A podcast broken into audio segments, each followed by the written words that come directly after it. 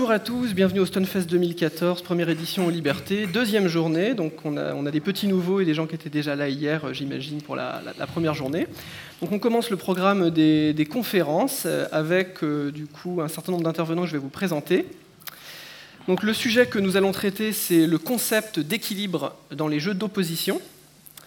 Et donc, euh, pour commencer, euh, Ken Bogard, commentateur très populaire de jeux de baston, il s'est fait connaître pour ses commentaires de matchs sur Street Fighter 4 avant de montrer l'étendue de son talent sur d'autres jeux comme Super Street Fighter 2X ou Garou Mark of the Wolf. Ken, Merci. Et Pouillot Pouillot. Dorian Chandelier, philosophe et polémiste de la toile, membre de Nesblog, auteur d'un certain nombre de chroniques pédagogiques et humoristiques sur le jeu vidéo. Merci Dorian, 3615 Usul, et codeur sur Game Maker. Dorian.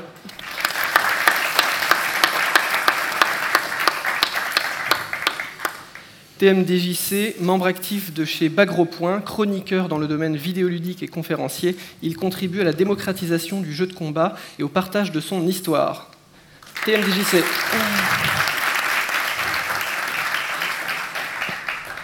Well Adjmouldi, dans la communauté du VS Fighting depuis 13 ans et organisateur depuis plus de 10 ans, il est actuellement vice-président de la World Game Cup, game designer mobile depuis 10 ans. Ayant d'abord travaillé chez Gameloft et Playloft, il est maintenant game director chez Gumi Europe, la branche occidentale de Gumi Inc., société japonaise de jeux sur mobile éditrice du blockbuster mobile Brave Frontier. Well.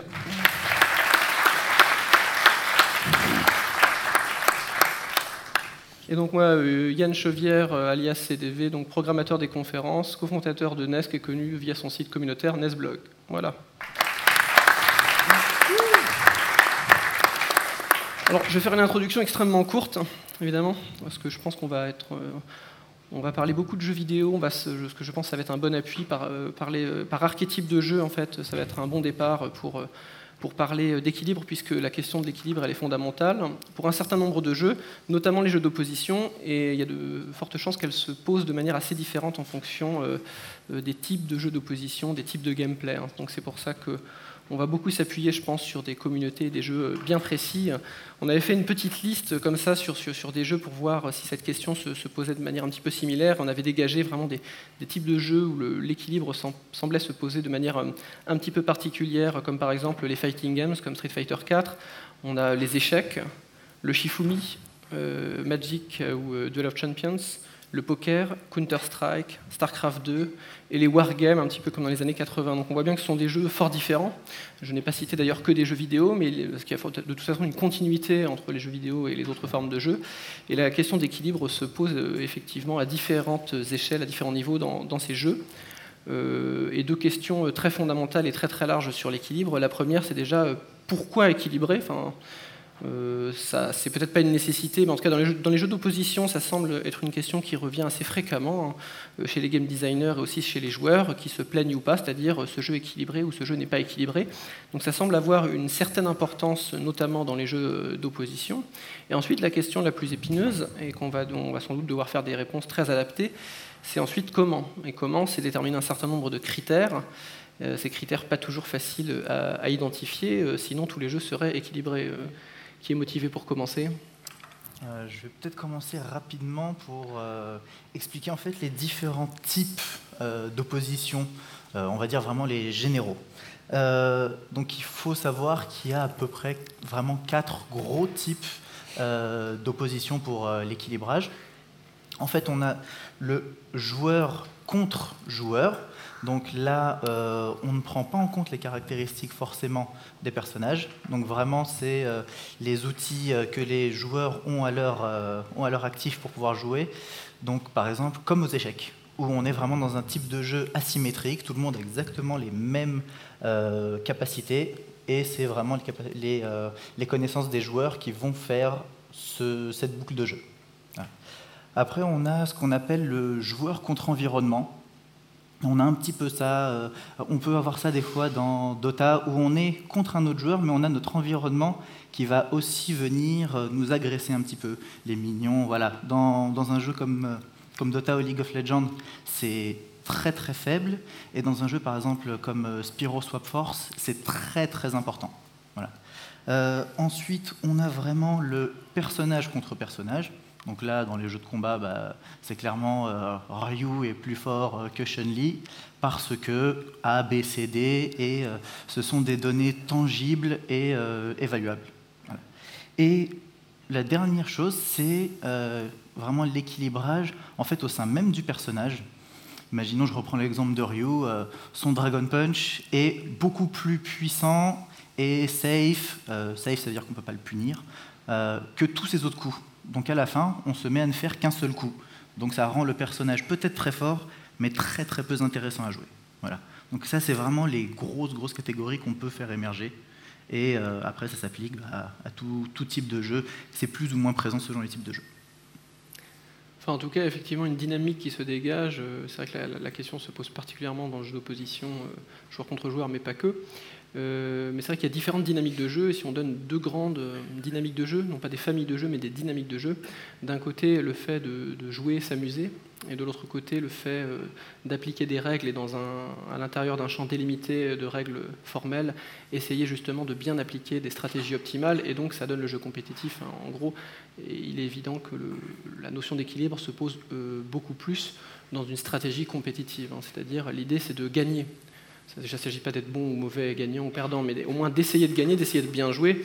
Et euh, donc c'est l'idée de justice, c'est l'idée de donner sa chance à tout le monde, ou qui est quelque chose en tout cas qui, euh, fait que l'issue du match n'est pas prévisible ou unilatérale, que chaque joueur a au moins, une stratégie optimale ou plusieurs stratégies optimales pour essayer euh, d'obtenir la victoire. Donc on est plutôt dans quand même on s'inscrit dans la dynamique quand même compétitive au sens très très large. Hein. Compétitif, c'est pas forcément simplement un tournoi organisé par des gens qui se surajoutent au jeu. Hein. C'est vraiment une dynamique de jeu, euh, une dynamique d'opposition. On doit vraiment vaincre l'autre. Donc c'est une des deux grandes dynamiques, on va dire ludiques, et on s'inscrit quand même. Quand on parle d'équilibre, c'est vraiment euh, extrêmement important. Dans cette dynamique, on, est très souvent obligé de, se poser la question de l'équilibre, ce qui n'est pas le cas, par exemple quand on fait euh, du jeu de rôle ou qu'on veut s'amuser. Là, on voit que c'est pas une question qui est essentielle. C'est une question qui peut se poser, mais ce n'est pas une question essentielle, semble-t-il. C'était juste pour préciser ce point. Après, la question de l'amusement reste quand même essentielle hein, dans, le jeu, même dans le jeu d'opposition, même si le but est de vaincre l'autre. L'idée, exactement, comme moi elle l'a très bien expliqué, c'est pas que Ryu il est qu'un dragon et que l'intérêt n'est que de se faire que ce coup-là, sinon on, ne s'amuse pas, on, s'ennuie, on s'ennuie très très clairement.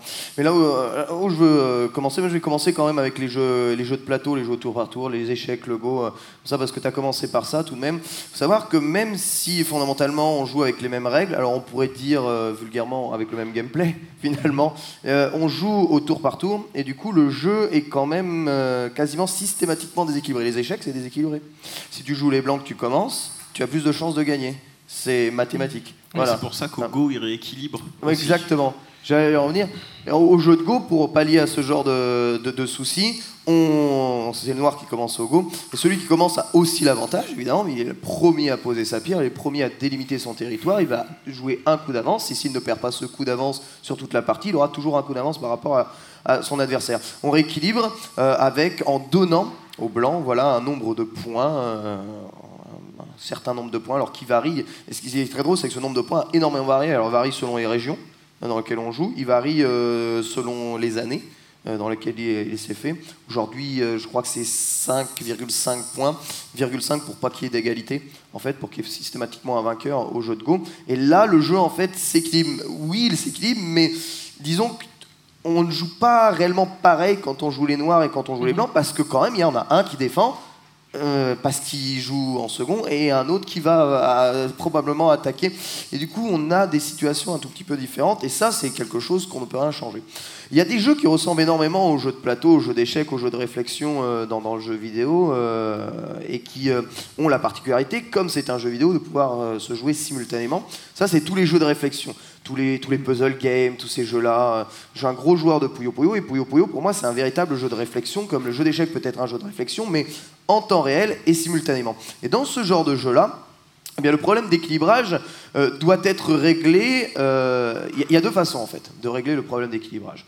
Soit on donne euh, au jeu des outils de gameplay qui permettent d'avoir, on va dire, des gameplay un tout petit peu différent pour le joueur 1 et pour le joueur 2, et à ce moment-là, tout se passe bien, soit on donne exactement les mêmes armes à tout, le- monde. C'est-à-dire euh, le même distribution, que ce soit de Tetrominos ou que ce soit de, Puyo Puyo, euh, le même timing, les mêmes dégâts. Voilà, il n'y a pas réellement de, de discussion possible. Tout le monde a les mêmes armes et tu fais avec les armes que tu as et tu essayes de se battre. Mais même avec ce genre de système-là, en tout cas pour Puyo Puyo 2, on se rend compte que on arrive quand même à des, à des parties où l'aléatoire rentre en jeu énormément. Et du coup, cet aléatoire, c'est quelque chose qu'on a du mal finalement à maîtriser. L'aléatoire, il est de base dans le gameplay, puisque les distributions sont aléatoires, et que du coup, si on fait les mauvais choix, on ne peut pas prévoir non plus sur, euh, sur une grosse distribution euh, l'intégralité de ce qui va nous arriver. Et du coup, le facteur aléatoire peut rentrer en jeu, et, euh, ce facteur aléatoire peut déséquilibrer le jeu. Mais le facteur aléatoire, il est pour les deux. Donc finalement, euh, c'est déséquilibré des deux côtés. Et si on joue un très grand nombre de parties, mathématiquement parlant, encore une fois, ça va être le meilleur qui va, qui va s'imposer. Et du coup, on arrive à un système de jeu équilibré. Mais dans des jeux comme, euh, comme Tetris ou dans les autres versions de Puyo Puyo, ils ont essayé de faire autre chose, d'inventer de nouveaux personnages, de nouveaux gameplays, et des personnages qui en revanche n'ont pas les mêmes armes, à la fois pas la même puissance de frappe, pas les mêmes distributions, et pas... Alors, j'ai envie de dire pas réellement le même gameplay.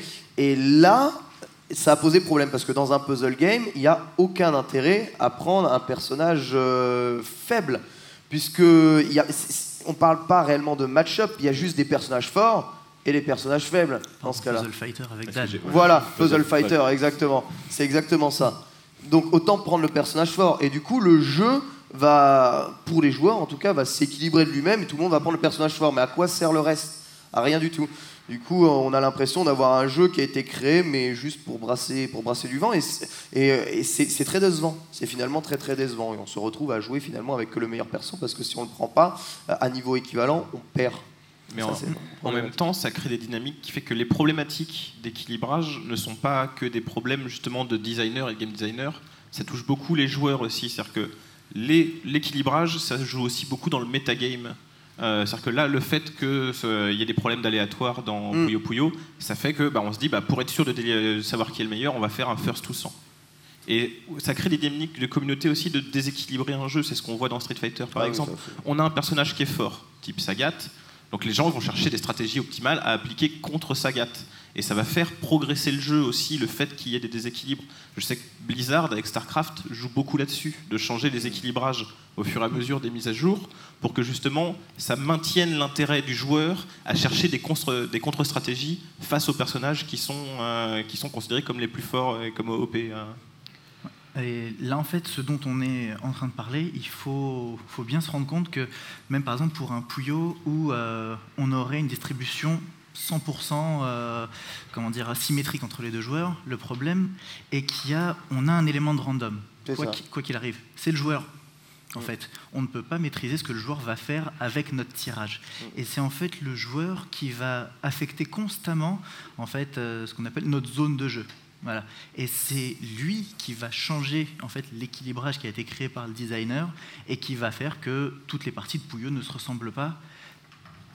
Quasiment, euh, on a dans un jeu comme Puyo, même si le tirage était euh, identique, euh, on arriverait forcément à, à un cas où on ne peut pas avoir une égalité parfaite comme, comme aux dames. Maintenant, aux dames, euh, il y a des, euh, comment dire, des formules mathématiques qui font que euh, le jeu maintenant est terminé. Il n'y a plus vraiment d'intérêt. C'est fou, mais il n'y a plus vraiment d'intérêt à jouer aux dames. C'est une formule mathématique qui permet de gagner tout le temps. Dans un jeu comme Puyo, le fait d'avoir en fait cette, euh, cette simultanéité de jeu, en fait, euh, l'action de chaque joueur va, ouais, voilà, va changer le, on appelle ça le landscape du jeu et euh, va faire que toutes les parties sont différentes. Voilà, c'est vraiment cet élément de random, même quand on fait tout identique euh, entre les deux joueurs, le fait qu'il y ait deux joueurs différents fait que la partie va être, euh, être rééquilibrée. Ça ne veut pas dire qu'elle sera équilibrée, c'est-à-dire qu'on va changer son équilibre. C'est une notion vraiment à prendre en compte. Ils sont très très forts, en effet, chez Blizzard pour ça. Ils ne font jamais que leur jeu est équilibré.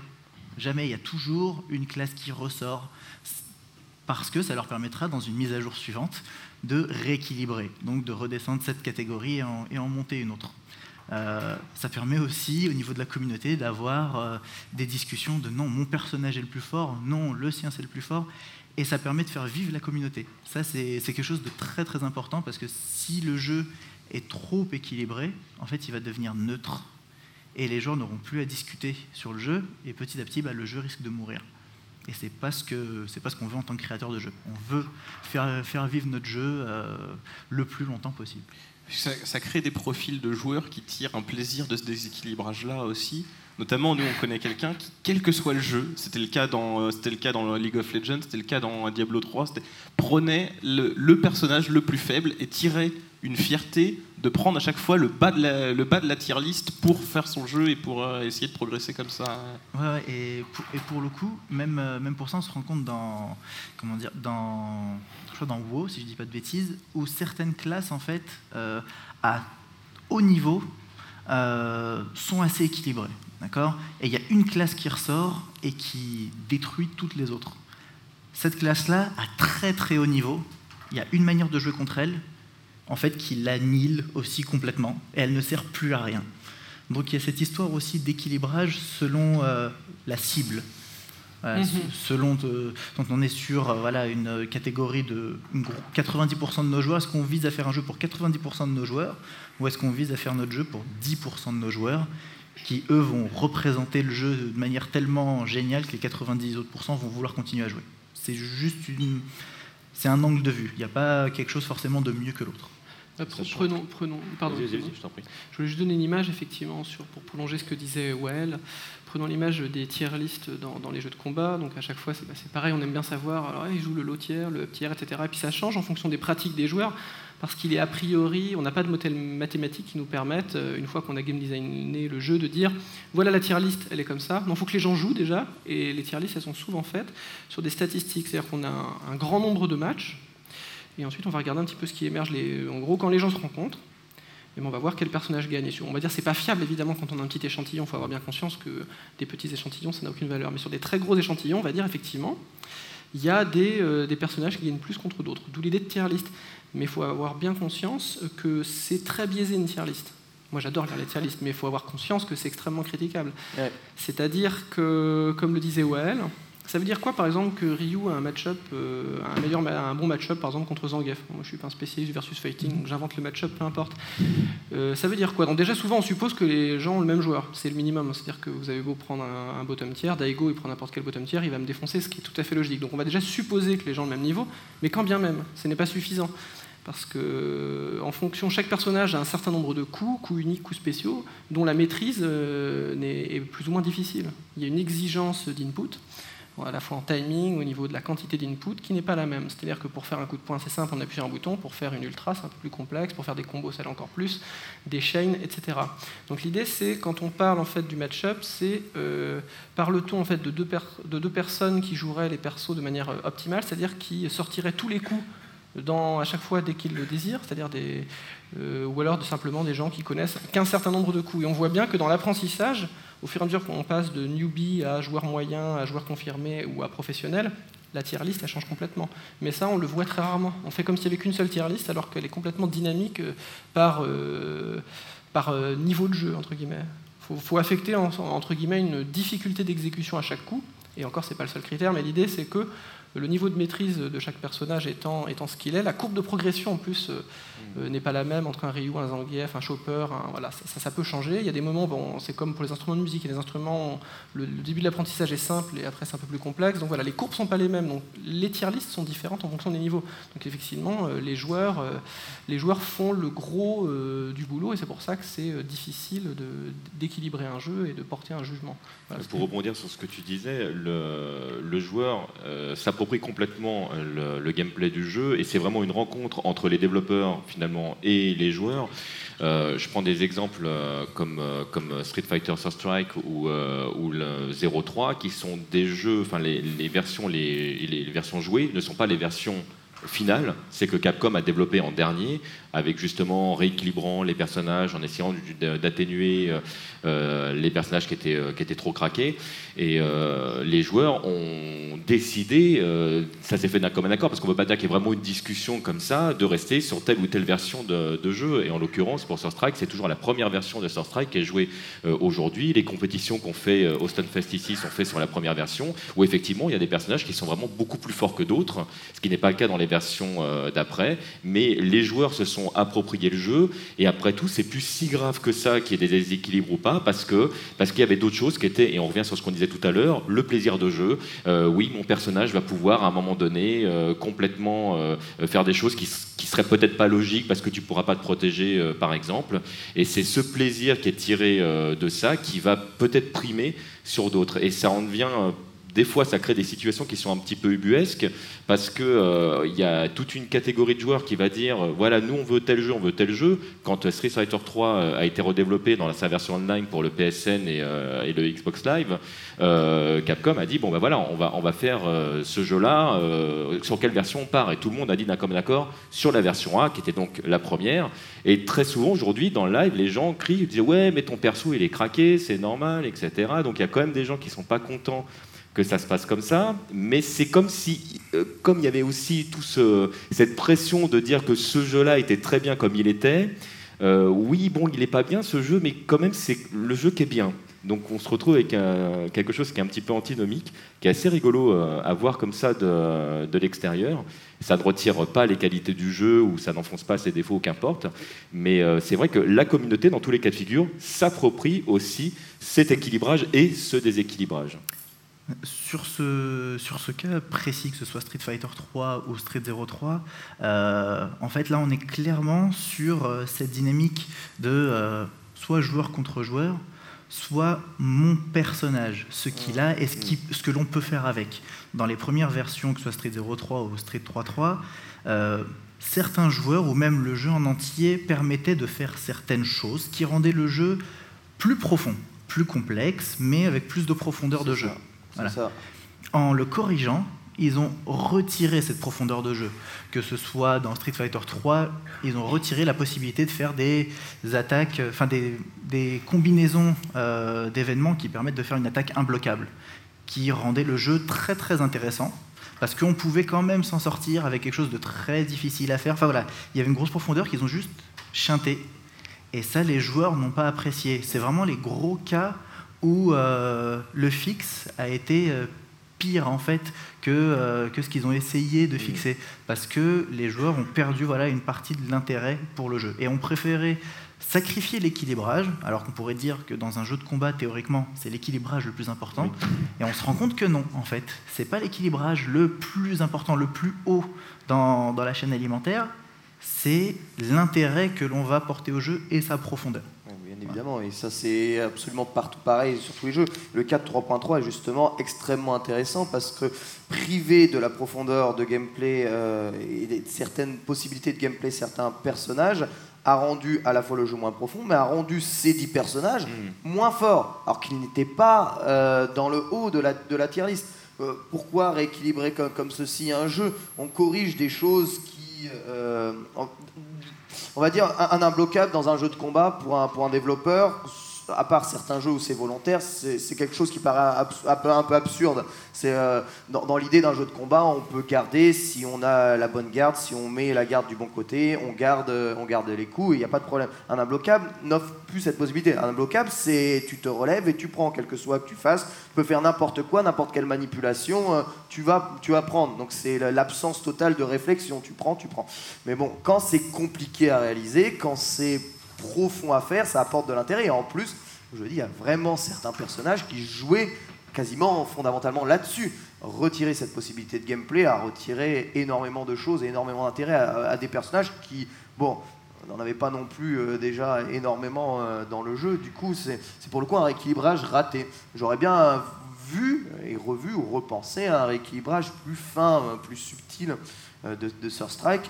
Mais soit dit en passant, étant donné que le jeu est tellement installé aujourd'hui, à mon avis, il aurait été complètement mal accueilli. Et je reprends d'ailleurs pour ça l'exemple du rééquilibrage de Street Fighter 2 dans la version HD Remix, qui, euh, Bon, euh, les rééquilibrages est une blague. le rééquilibrage est une blague, mais euh, a très très mal été accueilli. C'est, personne veut jouer à cette version-là parce que voilà, c'est c'est des rééquilibrages faits sous le bon vouloir ou les vœux euh, d'un être humain. Et sous extasie, je pense. Euh, pour, le coup, c'est ce que j'appellerais en fait l'effet Heroes. Ouais. où euh, la personne qui crée le jeu ou la série va se mettre à récupérer toutes les informations, tout le, tous les désirata des joueurs et ne pas les traiter en fait. Le problème, c'est qu'il y a eu, euh, par exemple, euh, pour You, euh, son, comment dire, son empty Hadoken, ça ne sert à rien. C'était, c'est l'ajout fait par Justin Wong, si je ne dis pas de bêtises, ou James Chen, je sais plus. voilà. non, non, mais en fait, en fait, avait agrégé des. Ouais, mais ça, c'est, les joueurs qui ont réclamé ce genre de truc-là. Qui mais sans une analyse ultra fine et, surtout sans aucune commune mesure avec euh, comment dire l'agrégation de ce qui s'est passé entre Street 2, Prime, Turbo, ah Super, qui fait que le 2X est, est très très très très bien équilibré comparé au, euh, au, HD Remix. Donc il faut une certaine maturité, il faut récupérer des données, il faut récupérer une expérience et on ne peut pas sortir un équilibrage comme ça de son chapeau. C'est d'ailleurs pour ça que certains nouveaux jeux se lance avec 8 personnages maintenant, au lieu de se lancer avec 20, pour euh, essayer de faire ce, réessayer de faire ce chemin-là. Oui, c'est évident euh, que c'est très complexe. Euh, on peut donner, je pense, deux exemples qui, qui, montrent, au moins le premier, qui mathématiquement montre que c'est, ça doit être très fin un équilibrage. Parce que je pense que quand on ne prend pas la peine d'analyser les choses précisément, on, peut se dire, prenons des chiffres par exemple, on passait de 10 à 11, donc vous avez fait plus 1, vous avez gagné 10%. C'est ce qu'on se dit spontanément. Déjà, c'est deux interprétations différentes pour passer de 10 à 11. Mais mine de rien, c'est déjà très différent. 10% et plus 1, c'est pas la même chose. Dans le cas présent, pour passer de 10 à 11, c'est la même chose. Mais dans certains jeux, ça ne fera pas la même chose. C'est pas les mêmes fonctions mathématiques. Donc il euh, faut faire très attention à, la manière dont on se représente les choses. Parce que par exemple, on a souvent des effets de seuil quand on équilibre. Par exemple, passer de 10 à 11, ça a l'air pas grand-chose. Mais en fait, vous ne le savez pas. Ça dépend vraiment d'un jeu. Imaginons maintenant un jeu dans lequel vous avez 11 points de vie bah, avant, un coup faisait 10 points de vie. Donc ça veut dire on, se prenait un coup et on avait encore un moyen de comeback. Si maintenant ça fait 11 points de vie, ça vous one-shot. Donc en fait, c'est, mais c'est exponentiel, c'est, abyssal la différence. On n'a fait que plus 1, mais ce plus 1 euh, fait qu'il y a une différence énorme. Prenons un autre cas tiré euh, euh, des fighting games ce coup-ci. le nombre de frames qu'il faut pour sortir un coup je vous dis 9, 10, 30, bon, voilà, c'est du détail, on en rajoute. Voilà, passer, passer, de 30 à 31 ou de 3 à 4, ça a l'air euh, anodin. Le problème, c'est que, par, supposons, votre coup, il fallait 6 frames pour le sortir, maintenant il faut 5. Et supposons que la plupart des persos le sortent en 6. Bah, si vous le sortez en 5, maintenant vous êtes quasiment pris au fin. C'est-à-dire que vous, allez sortir très très vite votre coup. C'est ça. Vous pouvez vous retrouver maintenant avec un personnage, vous avez pourtant changé pas grand-chose, et vous retrouvez avec un personnage qui va sortir son coup plus vite que tout le monde, qui va gagner des priorités, etc. Donc c'est pour ça que c'est euh, déjà mathématiquement, il faut faire très attention aux, dynamiques de seuil, parce que c'est pas évident. Et la troisième chose, et c'est encore plus vrai du coup, je voulais à la base me parler de d'autres formes de jeux, mais je reviens encore aux jeux de combat, parce que je pense que c'est les jeux qui illustrent le mieux cela, c'est euh, on a tendance quand on analyse un personnage, à justement à l'analyser. C'est-à-dire on donne un petit coup de marteau sur le personnage et on le, découpe en, en, propriété. Il a tel coup, il a tel coup, il a tel coup, etc. Comme si ces coups n'étaient pas interconnectés. C'est-à-dire ce sont des coups séparés, ce sont des propriétés séparées, et l'addition de tous ces coups fait le personnage. C'est le gameplay de ce personnage. Euh, et on se dit, bah, son, coup de poing est un petit peu trop fort, donc on, va lui, il va taper un petit peu moins fort, on va lui donner moins de prio, etc. Et on va juste changer un coup. Le problème, c'est que je pense que ça fonctionne de manière dynamique et euh, structuraliste. C'est-à-dire que euh, la valeur, en fait, ce que vaut ce coup de poing, c'est pas simplement, il ne faut pas regarder les valeurs, le, comment est codé ce coup de poing, c'est toutes ces interactions, toutes les possibilités avec les autres coups qu'a ce personnage. C'est-à-dire toutes ces relations qui sont tissées entre toutes ces parties de ce personnage, et il y a des propriétés qui émergent au niveau du tout. Le, le tout, c'est pas que la somme de ces parties. C'est pour ça que c'est très compliqué, c'est que euh, il faut vraiment avoir une espèce de vue d'ensemble avec toutes les parties qui sont interconnectées. Changer un petit coup, il faut avoir conscience que c'est changer aussi la relation de ce coup avec tous les autres coups de ce personnage. Ça peut, euh, donner la possibilité de link, etc. Donc c'est pour ça que ça doit se faire dans la finesse. C'est pas comme souvent, euh, c'était une expression d'un ami, c'était les équilibrages faits à la truelle. C'est-à-dire, euh, mais avec des fois des bonnes dynamiques, comme le disait Well, par exemple, pour chercher des effets de communauté.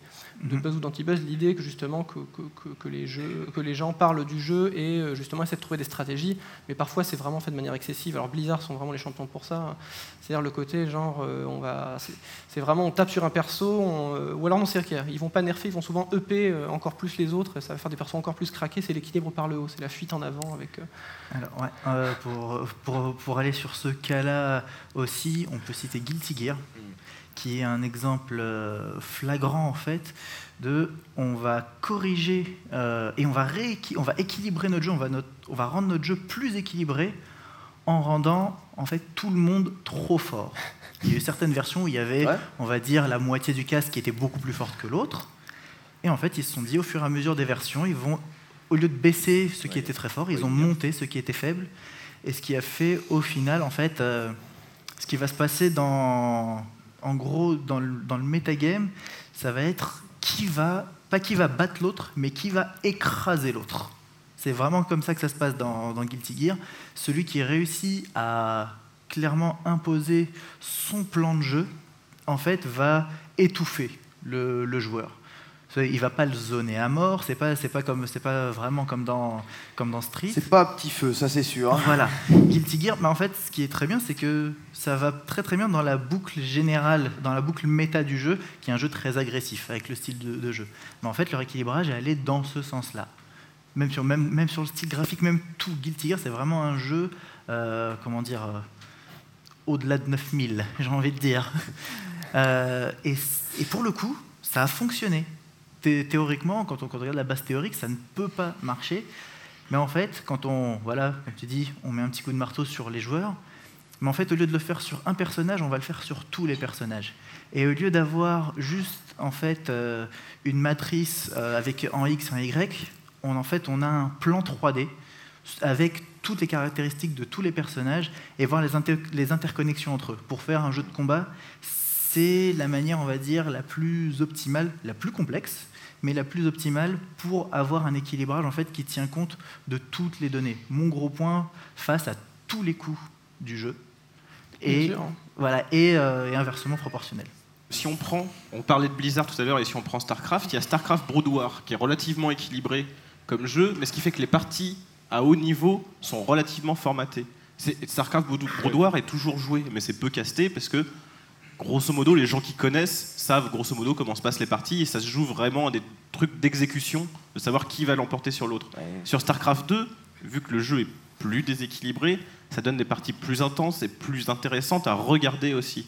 Je prends par exemple la finale de 2X qu'on a vue hier, le fait qu'il y ait eu un Honda contre un All Sagat et que ça tourne en faveur du Honda, ça rajoute dans la fame autour du jeu et dans l'intensité qu'on a à regarder le spectacle euh, aussi. Pour que ça se passe comme ça, il faut que le jeu puisse le permettre. Parce qu'il y a deux types de réels de rééquilibrage. Il y a le rééquilibrage que vous pouvez faire via perso à perso en changeant les propriétés de chaque coup. Il y a le rééquilibrage que vous pouvez faire en changeant le gameplay du jeu ou en étant adapté au gameplay du jeu. Qu'est-ce qui fait que Street Fighter 2X est équilibré? Si on est tous d'accord pour dire que Street Fighter 2X est équilibré, moi je vous dire non. Street Fighter 2X, c'est le jeu le plus déséquilibré de l'histoire de la Terre. C'est un jeu dégueulasse. Il y a des personnages, ils sont horriblement forts dans ce jeu. Et pourtant, tout le monde a sa chance. Pourquoi? Parce que le gameplay le permet, parce qu'on a un système de comeback qui fait la moitié de la vie, puisque dès que tu prends deux mandales, tu perds euh, beaucoup, beaucoup de, vie. Et finalement, en deux petits mind games, si jamais tu as réussi à anticiper ce que fait ton adversaire, tu, tu, tu les crabouilles. Voilà. Et pourtant, euh, normalement, si l'adversaire euh, applique le match-up à la lettre, tu ne gagnes jamais. Et ça, ça permet de dynamiser les choses. Qu'est-ce qui fait que les joueurs dans Street Fighter Third Strike n'ont pas envie spécialement d'être équilibrés Parce que le système de jeu permet, en étant très très fort, finalement, de quasiment tout équilibrer. Si une machine joue à Third Strike, euh, qui, qui peut la battre, j'ai envie de dire Kuroda. Hein, hein Kuroda. Kuroda peut battre la machine, c'est vrai. la machine, tu l'attaques, quoi qu'il arrive, tu appuies sur un bouton, elle fait pareil, elle te punit.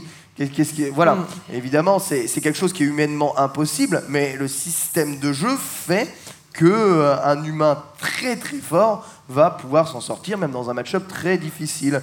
Et c'est exactement ce qu'ils essayent de faire aujourd'hui dans les jeux de combat, surtout en multipliant le nombre de persos, ils essayent de donner le maximum d'armes dans le gameplay même du jeu et on voit les modifications des équilibrages qui se font plus trop sur les persos mais sur les gameplays, ça se voit encore avec Ultra Street pour essayer de donner encore des armes euh, aux personnages pour pouvoir euh, eh bien, évoluer non pas seulement par leur gameplay eux-mêmes mais par le gameplay du jeu tout entier.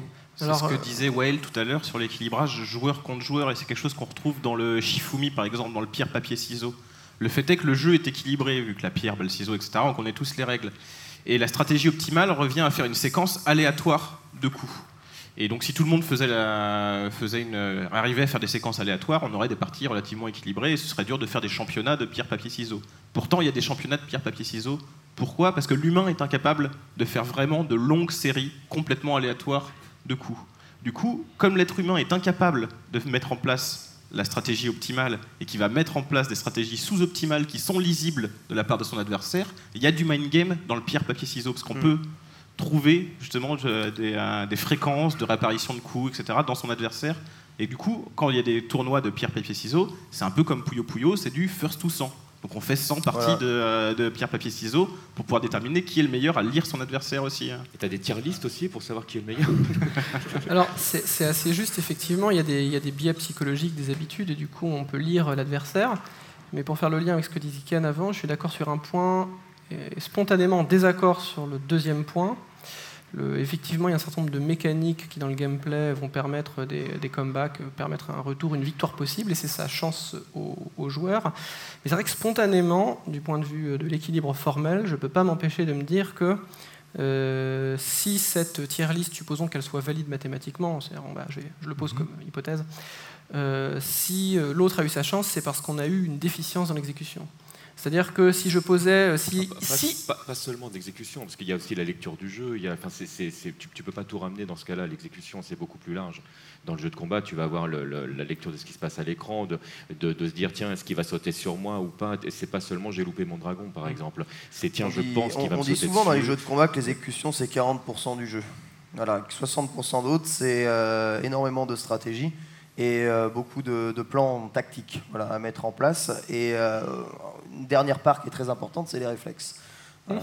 après, si tu considères euh, les réflexes comme étant de l'exécution, alors à ce moment-là, je peux, je peux peut-être te suivre, mais les réflexes, on n'est pas tous égaux par rapport à ça. Bah, je vais compléter, oui. Déficience dans les réflexes, déficience dans la lecture de jeu. Enfin, je ne peux pas spontanément, je ne dis pas que c'est vrai, mais moi j'interprète ça comme une déficience de la part du joueur. C'est-à-dire que si j'accorde du crédit à, à, un modèle mathématique qui va me dire, il y a, mettons, une tasse tier list, Supposons que les gens réagissent à chaque fois à la frame près. Vraiment, on réagit toujours parfaitement. Je ne peux pas m'empêcher de penser, c'est peut-être un défaut parce que je suis très formaliste, que la tasse tier list, ce serait nécessairement binaire, c'est-à-dire 10-0, donc ça c'est oui, 1-0. C'est exactement ça. Voilà pourquoi les tier lists ne sont pas formés comme ça, et ça se voit très très bien. Parce que dans les tier lists, on a systématiquement, euh, voilà, c'est rare qu'on ait 10-0 hein, quand même, hein, très très rare. On a toujours euh, soit un point, deux points, même dans, les match-ups les plus déséquilibrés du monde. et ça, ça tient compte du facteur humain, évidemment, parce que tout est réglé, tu l'as très bien dit, sur un échantillon énorme de matchs joués entre humains. Et, par contre, euh, si on joue informatiquement le, match, euh, tu fais jouer par Mugen, le match, il n'y aura pas de. Voilà, ce sera 10-0 quasiment tout le temps. Mais donc, ça ne se passe pas comme ça dans la vraie vie. Et pour, avoir testé ça sur, euh, sur un jeu qu'on a développé, ce qui se passe à la fin, c'est très très drôle. C'est, au final, c'est l'inverse. C'est jamais 10-0. C'est rien. Ah oui. La meilleure technique qui va se passer, parce que le joueur, ne, comment dire, l'ordinateur ne cherche pas à battre l'autre, cherche à ne pas perdre. Ouais, ça après c'est, En fait, souvent, souvent c'est ça. Et il va, en fait, la stratégie optimale d'un jeu de combat, c'est pas de battre l'autre, c'est de rester en vie, en fait. Et eh ben en fait, au final, on peut pas attaquer. Il n'attaque pas. pas. C'est ça. C'est assez fou. En fait, la stratégie optimale, c'est de rester en vie. Et on tombe sur la morale du film Wargame. Voilà. C'est ça. Donc, euh, et j'avais été, euh, comment dire, toutes mes suppositions allaient dans votre sens en fait. Tout c'était, voilà, comme ça je vais savoir tout de suite euh, le, quel personnage est beaucoup plus fort que l'autre. Il se passe rien, j'appelle mon développeur, je dis qu'est-ce que. Il marche pas ton truc bouge pas. Si, si, si, ça marche très bien. Regarde, il y a tout, il y avait tout l'arbre de ce qu'ils comptaient faire, et ensuite à l'input où ils disent bah non en fait je vais pas le faire. C'est pas bien. Ça n'arrêtait pas de dans tous les sens, et en fait il restait. Des fois il y avait un petit, une petite avancée, recul et c'est tout. C'était très très. Ça peut peut-être nous apprendre pas mal de choses aussi. Euh, Attaquer, c'est prendre un risque, hein, ça c'est sûr. hein. C'est Voilà. donner une information à l'autre. C'est ça. Voilà. Donc, mais, euh, mais effectivement, pour faire le raccord avec ce que tu avais dit Ken au tout départ et pour lancer un, un débat qui est important sur l'équilibre, qui a été déjà évoqué par Dorian, pour revenir rapidement sur les échecs, les échecs, effectivement, euh, c'est un jeu euh, quasiment symétrique au sens où vous donnez les mêmes options de jeu, les mêmes pièces aux, différents joueurs, à ceci près que, étant un jeu tour par tour, effectivement, il y a une dynamique qui déséquilibre. Le fait de commencer euh, crée à très haut niveau, le fait, il y a un attaquant, un défenseur. Donc effectivement, il y a un léger déséquilibre.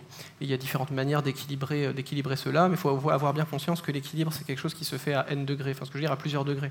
Et comme le disait, on le suggérait déjà pour Puyo Puyo First to Sense, et on peut faire euh, plein de parties.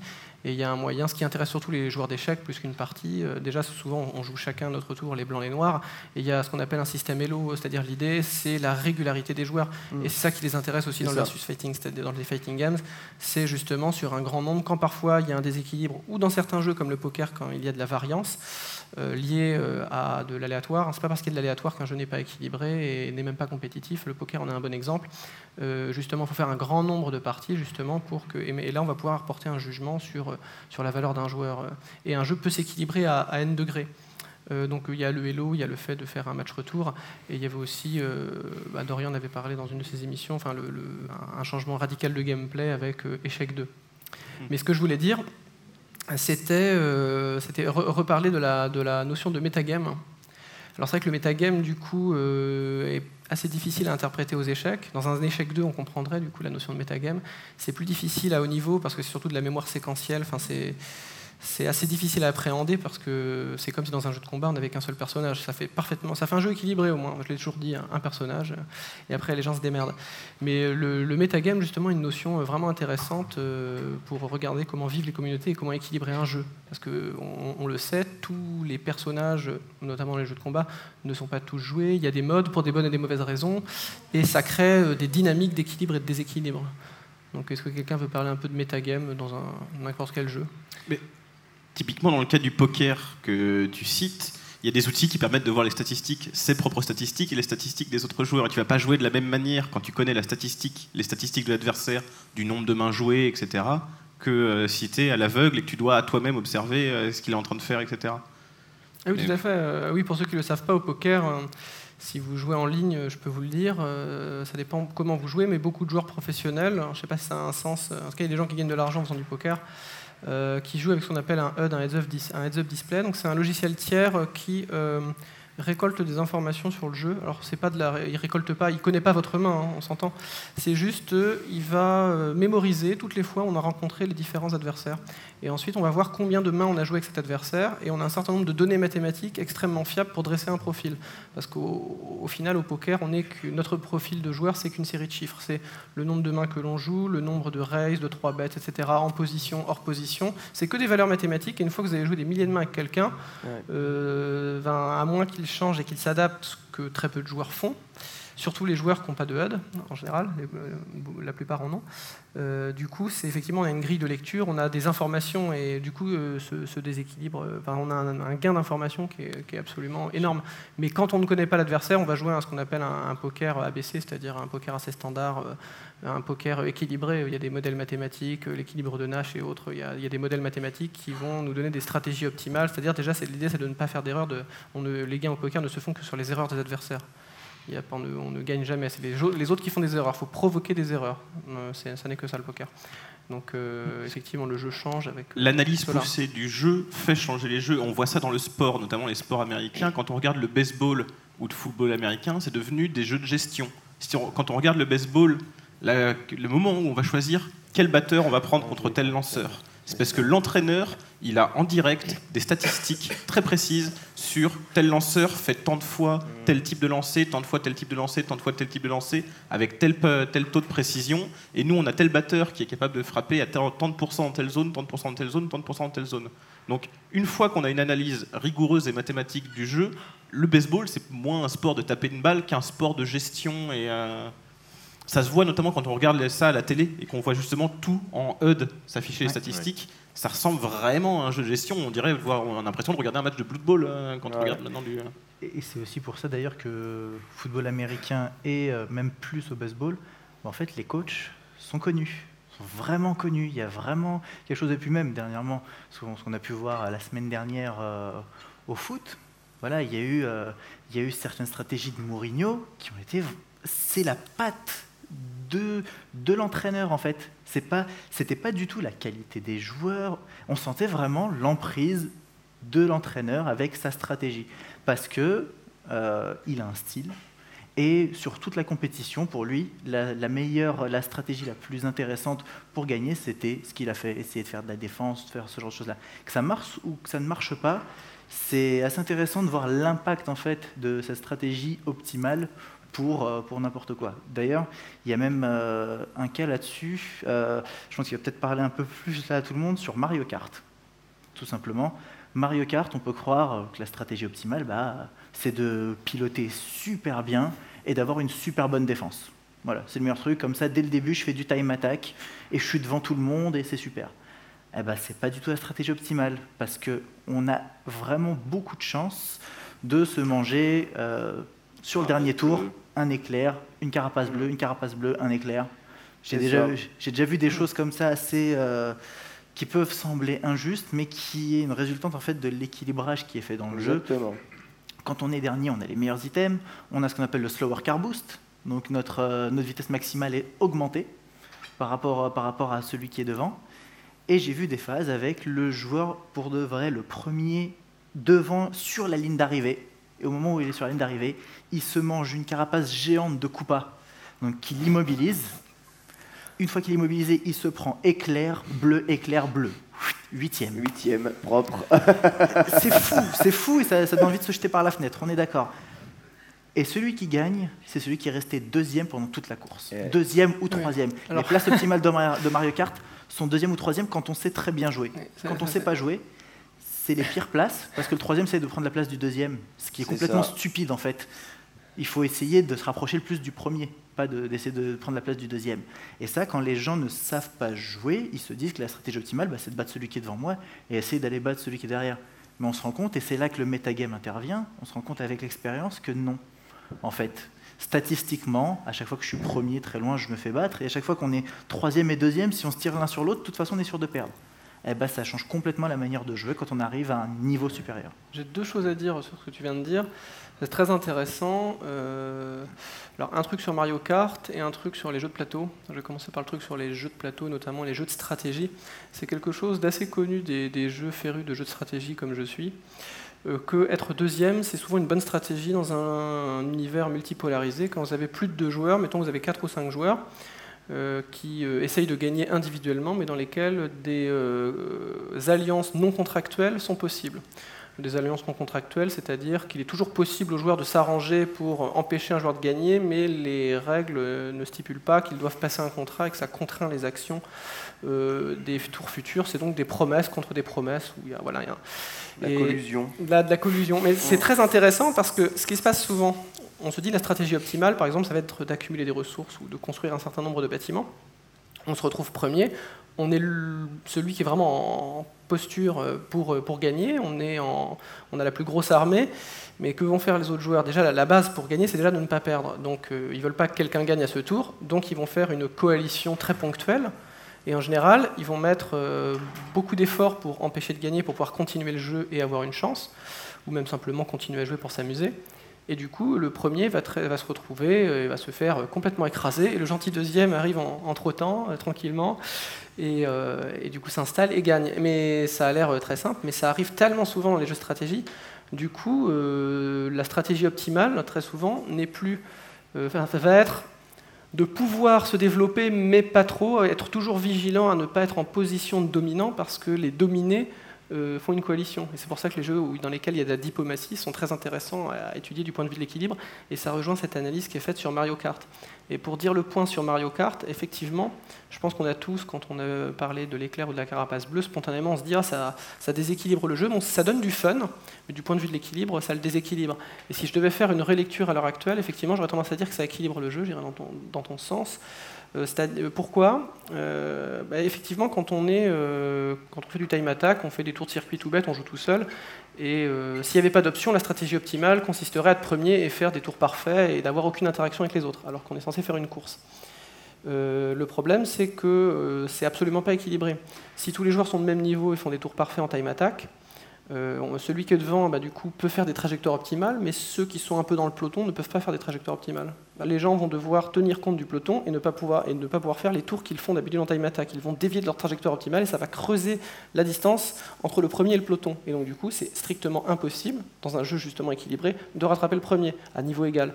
Donc, on voit que des mécaniques qui sont là, en partie, je pense, pour amuser les joueurs, en mettant des options complètement déséquilibrées, ça va induire une forme d'équilibre euh, plutôt intéressant. Alors attention parce que ça peut être raté aussi, ce genre de choses-là. Et ça a été raté dans plusieurs Mario Kart. Les Mario Kart qui n'ont pas justement une profondeur de gameplay assez suffisante pour pouvoir induire ce genre de choses-là. Moi je sais que par exemple dans le dernier Mario Kart sorti, les joueurs, les gros joueurs de Mario Kart me disent bah oui, finalement, euh, même s'il y a les carapaces bleues, même s'il y a tout ça... Euh, comme il n'y a pas énormément de stratégie pour gagner beaucoup de vitesse, euh, on se retrouve finalement avec euh, un jeu assez chiant et monotone. Et ce n'était pas le cas dans, des jeux Mario Kart DS ou Double Dash encore euh, ici, qui sont des jeux beaucoup plus nerveux et beaucoup plus pensés sur gameplay. Et là où on se dit, faut jouer à la deuxième place, faut jouer à la troisième place, mais alors à ce moment-là, réfléchissons. Si on joue à la troisième place, il faut ralentir.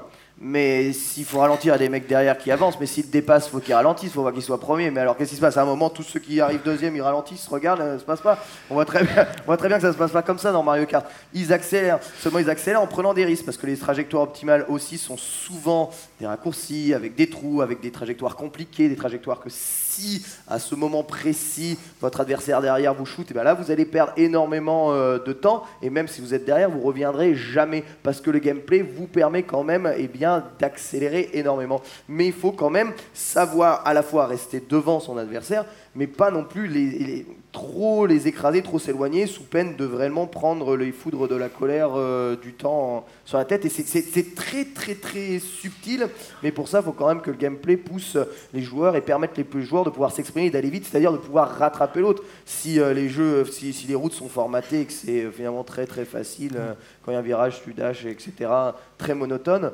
malgré tout le système de jeu de Mario Kart, on va se faire chier. Ouais, ah, bien ce qu'on disait tout à l'heure. En fait, le plaisir prime, euh, prime euh, sur, euh, sur le reste et prime bien évidemment sur l'équilibrage. Pour revenir dans le, dans le domaine du, du, jeu de combat, on, parlait tout à l'heure de, la qualité d'équilibrage. Le Street Fighter 2, certainement le plus équilibré, le troisième épisode de, Street Fighter 2, l'Hyper Fighting. Et c'est pas un jeu qui, qui, est beaucoup joué aujourd'hui. Il y a quelques personnes qui continuent à jouer avec, mais parce qu'il a peut-être moins de profondeur du coup qu'un qu'un 2X et que tout le monde s'est mis d'accord que c'était euh, la version ultime. Et ce qui est intéressant dans, dans ce jeu-là, particulièrement dans l'Hyper Fighting, c'est qu'il a été réalisé quasiment à peu de choses près par une seule personne.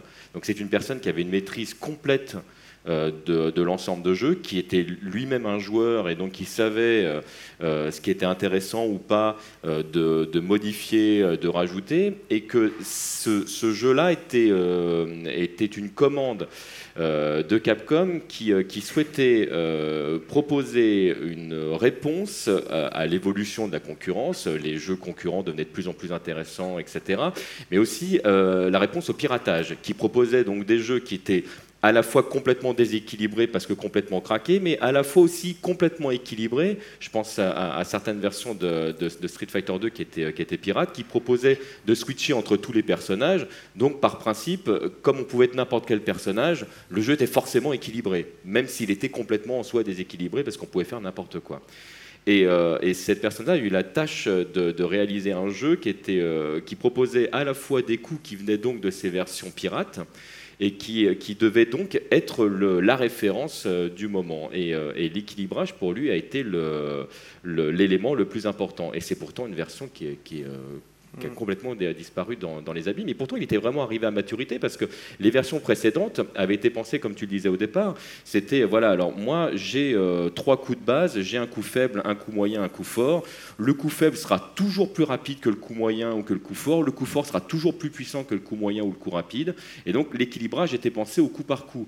Tel personnage a tel coup, tel coup bat tel autre personnage, etc. Mais il n'y avait pas de vue d'ensemble. Quand Street Fighter 2 est sorti, ça, peut paraître euh, ubuesque de le voir maintenant, mais il n'y avait pas de, cette réflexion, ce recul qui permettait de dire ah oui, mais alors du coup, si mon personnage il a ces trois coups-là, ça veut dire que dans telle situation, je vais pouvoir faire telle ou telle chose, pouvoir réagir si je me retrouve coincé dans un coin, etc. ces notions-là n'existaient même pas, en fait, il n'y avait pas de, réflexion là. Euh, ils, en étaient déjà aux prémices de dire tiens, on va faire jouer un joueur contre l'autre, ce qui était déjà mmh. en soi une révolution euh, à l'époque. Donc euh, le, domaine d'équilibrage est venu, est venu bien après. Et, donc le, jeu sur lequel les spécialistes s'accordent à dire qu'il est le plus équilibré était le premier jeu où vraiment cette notion euh, d'équilibrage était au centre euh, du, développement. Et pour autant, donc comme on le disait tout à l'heure, c'est un jeu qui n'est quasiment plus joué aujourd'hui. Moi, je voulais revenir sur Mario Kart, parce que ce qui est intéressant, justement, cette dynamique-là, des carapaces bleues, du, euh, du, boost pour le dernier joueur, etc. Un joueur plus faible pourra s'amuser quand même au jeu, parce qu'il aura justement des avantages par rapport à un au joueur dominant qui lui permettront de s'amuser aussi. Parce que si on prend Street Fighter, un joueur qui sait jouer, quelqu'un qui découvre, si le joueur qui sait jouer roule sur le type qui découvre, il va dire bah, Je comprends pas, j'appuie sur les boutons, il n'y a pas de coup qui sort. Euh. Et euh, c'est intéressant ces dynamiques-là, c'est ce que fait Call of Duty avec le NoobTube. C'est-à-dire que les joueurs qui ont fait beaucoup de défaites, ils vont avoir un, un fusil spécial que les gens appellent le NoobTube, qui a un lance-grenade particulier qui est hyper puissant. Ce qui fait que même s'ils arrivent contre, dans une partie contre plein de PGM, eux, ils vont avoir leur lance-grenade qui va permettre de faire des grosses explosions et de quand même faire quelques kills et de quand même trouver du plaisir. Euh. Alors, je vais, je vais répondre à trois trucs. Sur, euh, sur Mario Kart, en fait, c'est que la, grosse différence, c'est qu'il y a une sorte de Deus Ex Machina qui va redistribuer les cartes. Vraiment. Parce que t'es mauvais, bah tiens, vas-y, va t'amuser avec tes amis, euh, même si t'es nul. Ce qu'on a dans Street Fighter 2, c'est que cet équilibrage, il est fait plus dans le metagame. Voilà. On va dire qu'il y a une mécanique de euh, comeback avec euh, la super. Voilà. Mais à aucun moment, on va dire Ah, tiens, il te reste un tiers de vie, et de manière magique, tiens, tu veux un coup imbloquable maintenant? ça, ça n'existe pas pourquoi est-ce que ça n'existe pas? Pourquoi est-ce que dans, Street Fighter, dans Street Fighter ça n'existe pas et dans Mario Kart ça existe? On, a, on, a, quand même inventé les mécanismes de comeback. Oui, il y a, les, hein. mécaniques de comeback, mais c'est la manière dont elles sont.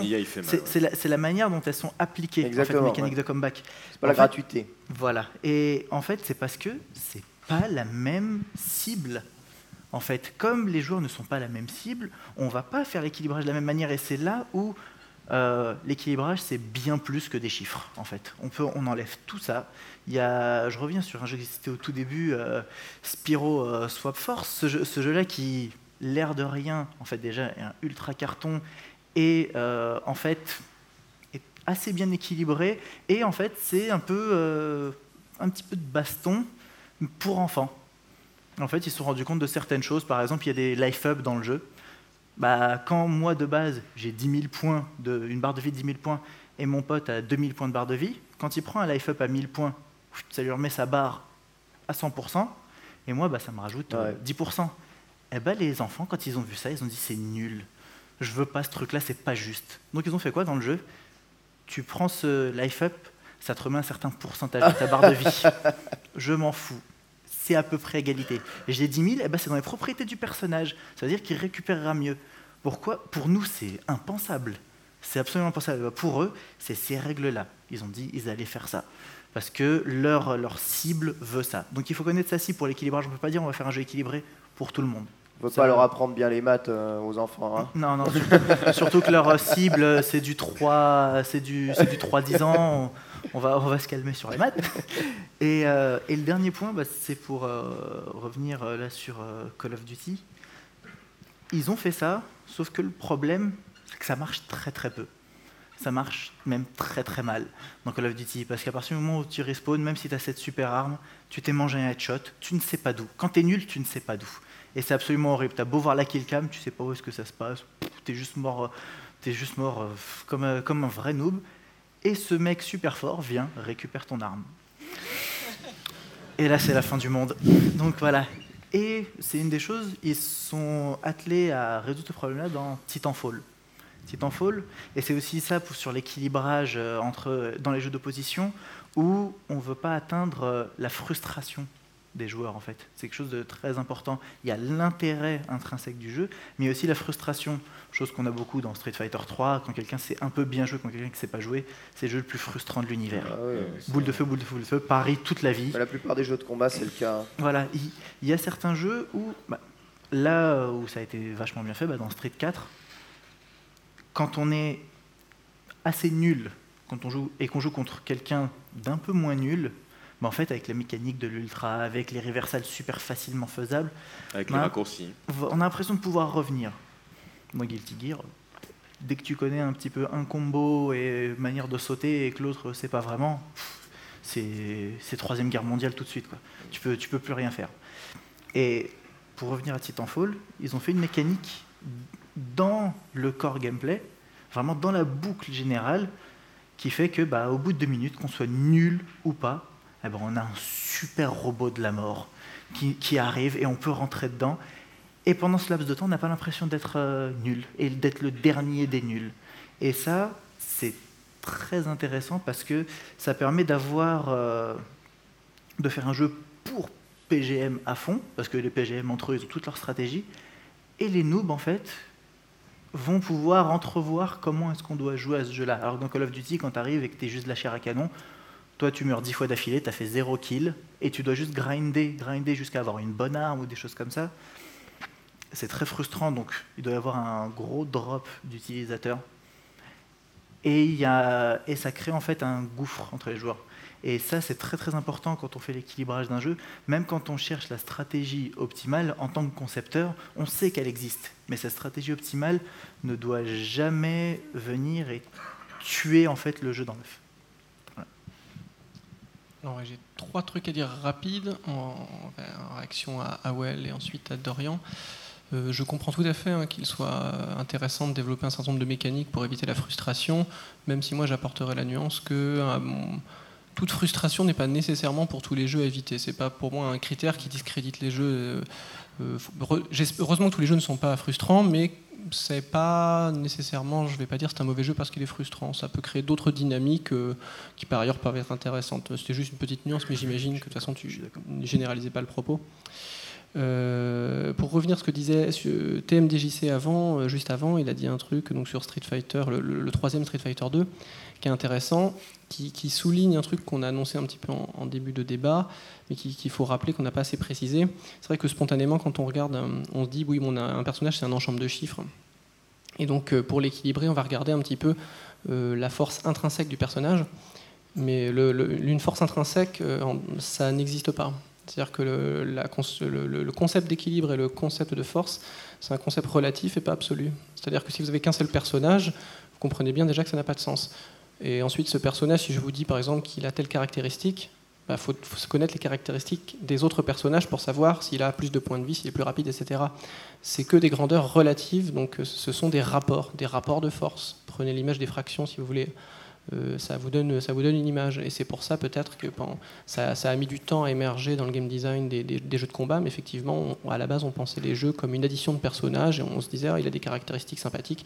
Et petit à petit, on s'est dit, euh, ah non, mais il faut voir le jeu comme un tout, comme tu le disais. Et c'est un jeu, un jeu, c'est des rapports de force entre des, entre des factions. C'est pour ça que quand vous rajoutez une faction, vous changez les qualités et la puissance des autres. factions, alors que vous n'avez même pas touché à l'équilibrage des autres Ouais. factions. Il faut avoir conscience de ça.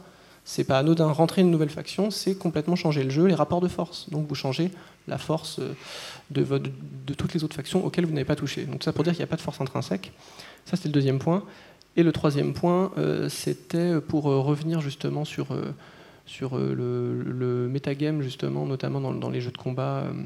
justement toutes les habitudes qui sont liées au choix de certains personnages et qui vont faire que, par exemple, sur la scène Street Fighter, certains personnages vont être très populaires. Et euh, on va avoir des, par exemple Akuma, pour le peu que je connaisse de cette scène, et un personnage par exemple assez prisé dans les différentes séries. Et on va avoir des personnages plus joués que d'autres. Et du coup, euh, quand bien même ce serait une sorte de Shifumi très complexe, équilibré, euh, la communauté va à la fois l'équilibrer et le déséquilibrer au sens où tous les personnages ne sont pas joués. Parce qu'on joue un personnage pourquoi? Pour son gameplay, parfois juste parce qu'on s'identifie, pour tout un nombre de raisons, ça nous amuse, etc. Et, on le voit très bien. Dans, moi, je connais un tout petit peu mieux Street 4. on a tendance à dire ah, tel perso est craqué, on voit que lui. Mais alors des fois c'est juste parce qu'on ne voit que lui que forcément on ne voit que lui, donc on se dit hmm. qu'il est craqué. en fait, c'est un serpent qui se mord la queue. C'est-à-dire que si tout le monde, s'il y a 50% euh, de Ryu et 50% de tous les autres, ben, je peux vous prédire, sans connaître le jeu, s'il est un tant soit peu équilibré, qu'il y aura beaucoup de Ryu euh, très haut et on verra une finale Ryu-Ryu, on se dira putain, Ryu-Ryu, c'est cheaté. Euh, pas nécessairement. Enfin, tout ça pour dire que le, le, metagame, si ça vous inspire un certain nombre de choses. Bah, justement, pour rebondir là-dessus, c'est très très juste ce que tu dis. Et justement, ça, cette notion-là de popularité des personnages et tout est même plus importante aujourd'hui que la, propre notion de tier list. Mais justement, les, deux interagissent euh, l'un avec l'autre. Et du coup, que ce soit la tier list ou le metagame, on a des choses qui sont totalement dépendantes de l'endroit où on l'a fait ou de l'endroit où on la situe. Le metagame en France, euh, si on prend Street Fighter 4, aujourd'hui, le metagame en France, euh, si tu connais pas Rose et Honda, fait longue, euh, tu as perdu à Street Fighter 4. Ça veut rien dire. Rose, Honda, Felong, c'est pas forcément les personnages ultra dominants. Si on regarde les tier lists et qu'on les met tous euh, en relation, c'est pas les personnages les plus forts de jeu. Si on va aux États-Unis, si tu connais pas Rufus, Boxer, enfin tous les personnages qui sont américains dans Street Fighter 4, quoi, euh, tu, n'existes pas, quoi. Si tu vas au Japon, si tu connais pas bien Camille, si tu connais pas bien, voilà, des personnages qui en revanche, eux, euh, là, réellement peut-être plus mathématiquement parlant, sont ont des véritables forces, sont véritablement puissants, eh bien tu vas avoir énormément de et là, on voit évidemment que en fonction des pays, et c'est assez marrant parce qu'aujourd'hui il va y avoir le tournoi ratio de, de Street Fighter 4 c'était un débat de tous, les, diables sur où mettre tel ou tel personnage, dans quel ou quel ratio, mon Dieu, quelle horreur. Mais il faut pas regarder les tiers listes, ça veut rien dire, il faut regarder le metagame actuel en France, c'est pas possible. On peut pas, oui, il joue un perso faible, mais il est fort, donc on ne va pas le laisser mettre avec un autre fort qui joue un perso faible. Ça va être un scandale, sinon ils vont être deux joueurs forts ils ont deux persos moins, mais ils ont deux joueurs forts, ils peuvent se mettre ensemble, ils ont le ratio qui font, qui font la bonne somme mathématique. Du coup, ça a été un scandale absolu. Mais euh, voilà, comment résoudre ce genre de problème? On peut jamais contenter tout le monde, de toute façon, ça c'est sûr et certain. On ne peut jamais le faire. C'est impossible. Je peux te le dire, voilà. d'expérience, on ne peut jamais contenter personne. Voilà. Euh, et c'est là où on arrive aussi sur l'équilibrage, on parle de metagame, euh, en fait dans l'organisation de tournois, je vais parler un petit peu de ça pour, pour le metagame on est, euh, on est arrivé en fait maintenant à des cas où euh, on doit avoir nos têtes de série. Voilà, à certains tournois, on s'est dit voilà, on va mettre. C'est un problème. Voilà, on a on a huit poules, euh, on met à chaque tête de ces poulains un mec super fort. Il y a, on a fait ça un moment, les gens étaient contents, au bout d'un moment, les gens ont commencé à se plaindre. C'est pas équilibré. Pourquoi? Bah Parce qu'il y a des, il nous faut des deuxièmes maintenant de têtes de série. Mm. Parce que eux aussi, euh, s'ils se retrouvent, euh, trois, s'il y a trois deuxièmes têtes de série dans une poule, c'est la poule de la mort. Et on s'est retrouvé à la World Game Cup à un moment à avoir euh, quatre têtes de série. Quatre têtes de série par poule. bon, déjà, c'est ultra galère à faire en tant qu'organisateur. Et en plus, qu'est-ce que ça veut dire? Ça veut dire que pour quelqu'un qui est, on va dire, moyen, ça lui donne l'assurance de ne jamais passer les poules ça devient impossible. Ça fait que c'est cool, ça nous fait un tournoi sans aucune surprise. Voilà. Euh, c'est nul. De mon, de mon point de vue, c'est nul. On a, on, est des mecs du Tougeki, hein, le random. Euh, on a jamais. bien aussi. Hein. Voilà. Ça aussi, cet équilibrage qu'ils ont fait, enfin cet équilibrage, ce format qu'ils ont fait au Tougeki, qui est extrêmement prisé il y a, on va dire il y a 7 ans à peu près, tout le monde disait c'était la meilleure chose, c'est un match, euh, c'est tout random, euh, c'est l'île de la mort dans laquelle le survivant. C'est inenvisageable aujourd'hui. Hein. Maintenant, tout le monde, le consensus est que c'est nul. Mm. Pourquoi est-ce que c'est devenu nul d'un moment à l'autre? C'est qu'on a une évolution dans le temps en fait des attentes du joueur. Et pour revenir sur ce que tu disais, même sur, euh, sur Street, le fait qu'il y a 50% de Ryu parce qu'on aime bien Ryu, ça c'est vrai au début de la vie d'un jeu plus on va avancer, plus l'attachement juste bah, au visuel, on voit le petit carré, le petit personnage, ah tiens, c'est lui que je veux prendre, ça, ça va diminuer, ça va dropper, mais c'est la chose la plus importante au début du jeu, et quand le jeu arrive à maturité, c'est la chose la moins importante de toutes. Voilà, ça devient juste un ensemble de carrés, en fait, le personnage, et, comment il se joue et son gameplay. Euh, ce qui va rester une constante, ce qui est assez sympa, c'est le fun, en fait. Le fun, c'est quoi? C'est l'intérêt qu'on a à jouer ce personnage-là. Mm. C'est l'intérêt qu'on le porte quand on joue, ce que ça crée, euh, ce que, comment dire, ce, à quoi on doit réfléchir pendant qu'on joue avec ce personnage-là. Et après, il y a son efficience par rapport aux autres personnages qui, elle, va monter en flèche. Ce qui fait qu'au début de Street 3, bah, Ryu, en effet, il y en avait plein. Il y avait plein de Ryu, c'était cool et tout. Plus ça avançait, moins il y a eu de Ryu, plus il y a eu de Ken, de Chun-Li, de Yun. Parce que même si Ryu, c'est le personnage du cœur, euh, tout ce qu'on veut, bah, vu qu'il est intrinsèquement moins bon, bah, au bout d'un moment, il est plus joué. Mais, mais ce que Ah, tu dis puis- sur la World, pardon, excuse-moi. Il y, a- aussi le fait qu'il y a certains joueurs qui axent leur stratégie euh, là-dessus. On parlait de personnages, par exemple, qui n'étaient euh, jamais joués. Il y a des euh, joueurs, alors je pense surtout au Japon, mais je suis à peu près certain que ça va arriver chez nous, où on se dit, OK, ça c'est le perso qui est jamais pris. Moi, je prends celui-là parce que du coup, j'ai un avantage sur les autres. Personne ne connaît le match-up. Et on a vu comme ça des mecs débarquer avec des persos random où ils sont montés. Alors, les mecs n'étaient pas super bons par rapport à d'autres, mais on était tellement surpris en fait du match. On se dit, OK, bon, ben, en fait, ce personnage, il est bon. C'est pas que le personnage est super bon ou pas, c'est qu'il est juste pas ça, connu ça, encore. Ça, ça arrive de- ça, ça arrive beaucoup, et surtout aujourd'hui où euh, on demande de plus en plus de personnages dans les jeux, on demande aux développeurs d'en mettre des tonnes et des tonnes et des tonnes. Et du coup, il y a tellement de personnages dans les jeux qu'explorer l'intégralité des gameplays de tous les personnages, C'est impossible. Il n'y a, a pas forcément un joueur euh, craqué sur Terre qui va euh, combiniser le perso pour, euh, des- pour, voilà, trouver toutes les possibilités qu'il a. Et ça, c'est pas. Voilà. Et du coup, on se retrouve parfois à avoir des petites surprises et des persos émergents. Et du coup, bah, euh, les Qui va metagames qui coup, sont encore une fois euh, voilà. changeants euh, et Mais je sais pas si c'est réellement le sujet de la, de la conférence, mais justement, c'est très intéressant cette idée, puisqu'on est quand même ici avec des tournois de, de jeux de combat. Il y a l'équilibrage du jeu et il y a l'équilibrage de comment on fait jouer euh, les joueurs. Et ça, aujourd'hui, les joueurs demandent de l'équilibrage. Comment expliquer? C'est, Ils demandent moins d'aléatoire, on va dire, dans les tournois. Moins d'aléatoire, moins de random dans les tournois. J'appelle ça de l'équilibrage quand même. Hmm. Ils demandent à équilibrer finalement une sorte d'équilibre des tournois pour que ce soit pour, pour ne pas avoir à, à mourir en poule ou à avoir des, des situations aléatoires qui les mettent en difficulté complète et ça se voit sur tous les tournois et c'est à la fois d'un point de vue du joueur compréhensible, d'un point de vue du spectateur peut-être un peu moins pertinent parce que il y a une, notion de surprise qui est moins présente mais qui l'est toujours. Elle est toujours présente. Il y a toujours des surprises encore maintenant et j'espère qu'on aura des surprises. On a déjà eu des surprises hein, euh, sur Street Fighter. On aura des surprises tout le temps, euh, à mon avis, dans ce Stunfest. Et voilà, le tout pour les organisateurs de tournois est de trouver un peu justement cet équilibrage. C'est beaucoup fonction du jeu. C'est Marvel vs Capcom par exemple. C'est un, jeu où on, joue, on fait trois matchs. Marvel vs Capcom. Parce que Marvel vs Capcom, euh, concrètement, euh, t'as manqué le mind game deux fois, t'as perdu le match. Donc bon, euh, jouer un match sur deux mind game, euh, c'est comme jouer trois parties de Shifumi et perdre. euh, c'est un peu, c'est un peu dommage. chaud, ouais. Non mais c'est vrai, hein, c'est c'est vrai, c'est ça quand même. Et du coup, on fait plus de matchs. Mais même les Américains sont d'accord pour dire, oui, c'est vrai, c'est quand même un peu random notre truc. hein. Donc on fait plus de matchs. Voilà. En plus, ça va vite, hein, donc comme ça, on peut faire plus de matchs.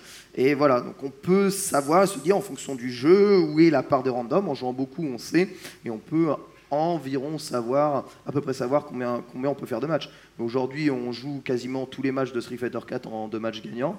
Pour moi, deux matchs gagnants, euh, c'est c'est le format, c'est encore random euh, comme c'est pas permis. hein. Mais UMPC3, c'est un bon exemple parce que c'est un jeu aussi encore qui n'a pas été creusé complètement. Il y a tellement de possibilités d'équipe et, euh, et le fait de là de devoir mélanger, je ne sais pas si tout, tout le monde connaît le jeu, mais c'est un, un jeu dans lequel vous allez prendre trois personnages et, euh, et un personnage par défaut en termes de stratégie que vous allez jouer euh, de, de manière principale et les deux autres personnages qui vont venir euh, équilibrer, euh, rajouter, euh, diminuer certaines choses de manière à, à avoir un, un gameplay qui est optimum. Et, euh, et c'est vrai qu'il y, a- tellement de possibilités dans ce jeu, déjà avec le nombre de personnages, mais avec le nombre de combinaisons possibles, qu'on n'a pas encore fait le tour de toutes les stratégies. Et, euh, et c'est un jeu qui n'arrête pas d'évoluer constamment, parce que dès qu'il y a quelque chose qui paraît euh, justement imbloquable ou etc., au bout d'un moment, il y en a un qui va trouver une solution. Tout le monde va travailler le truc de manière à ce que tout le monde sache euh, pareil ça. Et puis du coup, bah, encore une tier list qui bouge euh, à nouveau, et on est toujours dans cette évolution. Et ce qui est intéressant, c'est que la tier list, ça se fait pas de personnage à personnage, mais d'équipe à équipe, équipe. tout à fait, euh, Bah euh, oui, bah, pour le coup, euh, C'est vrai que dans ce genre de jeu-là, un personnage n'existe pas réellement tout seul. Alors on peut se dire personnage contre personnage, il y a ça, mais c'est souvent une team de personnages qui fonctionne très très bien.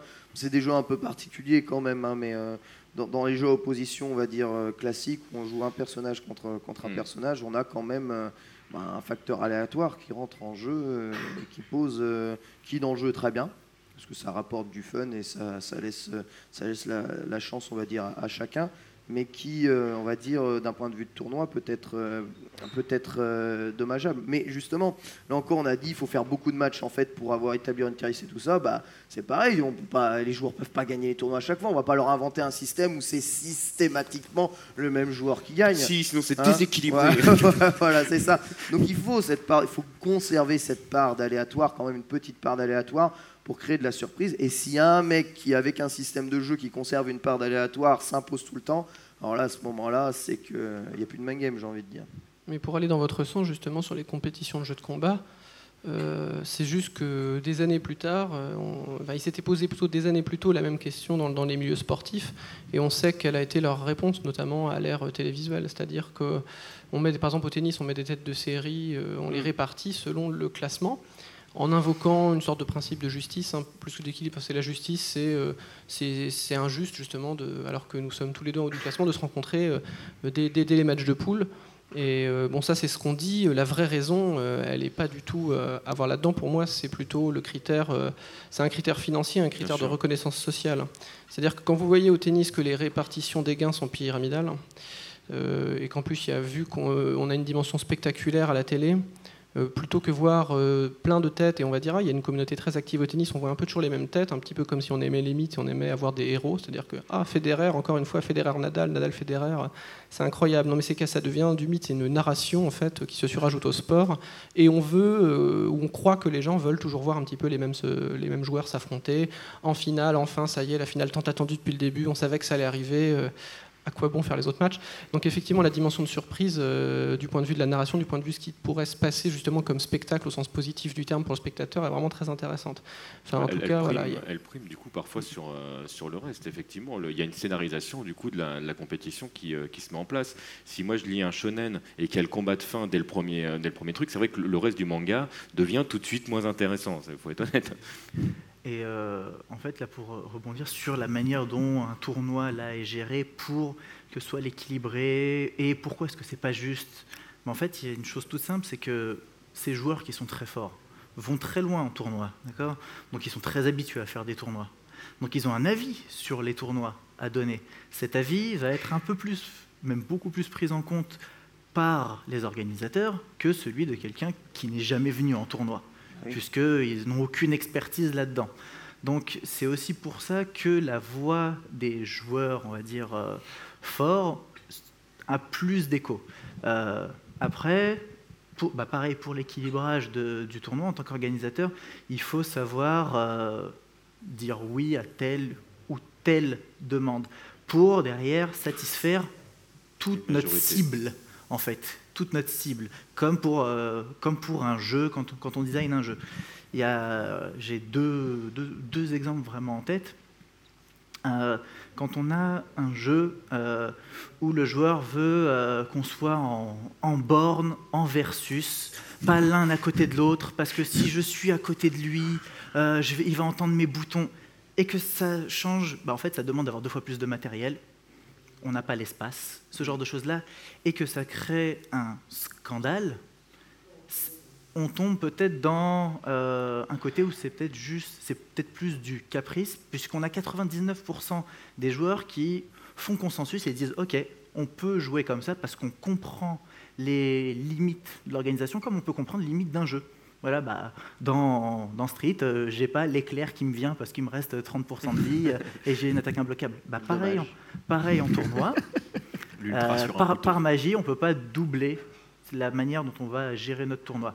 Ça, c'est un des cas. Et ensuite, pour euh, la bonne maintenue du tournoi, là, bah, c'est un cas juste qui vient d'arriver, on a été obligé de bloquer les inscriptions à King of Fighter à 64 joueurs, parce que c'était ce qui avait été annoncé, et les gens se sont réveillés trop tard, ce qui fait qu'on a déjà une soixantaine de joueurs qui, bah, ok, vont avoir leur tournoi bien fait, et d'autres joueurs, une dizaine, vingtaine en plus, se plaignent de ne pas avoir le truc décapé. on peut monter à 128 si on veut.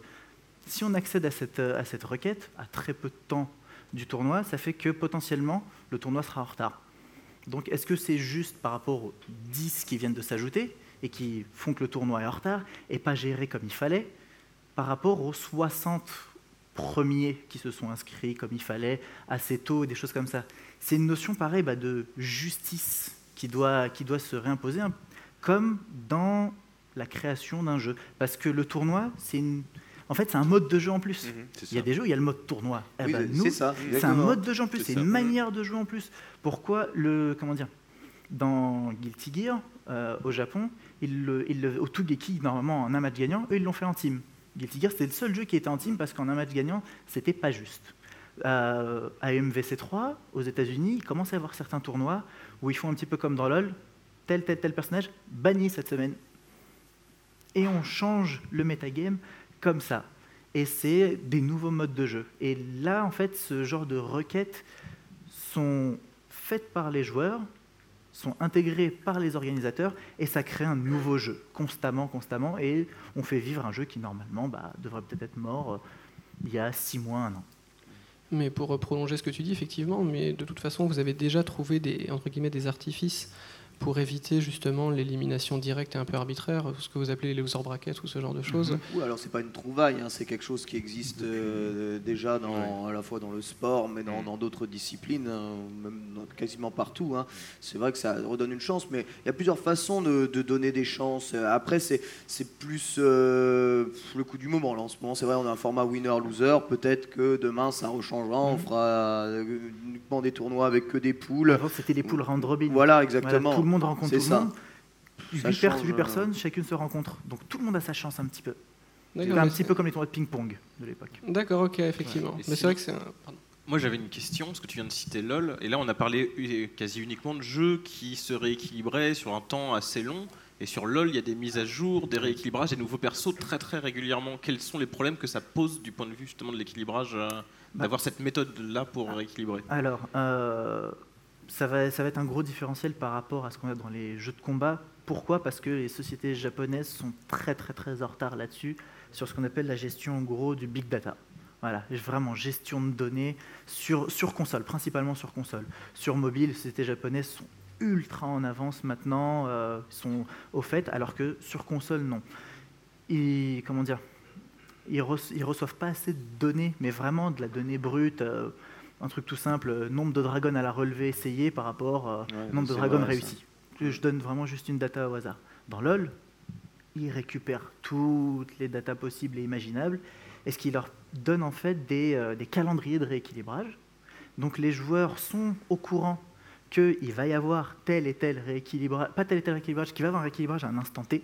Donc ça leur fait un calendrier de rééquilibrage.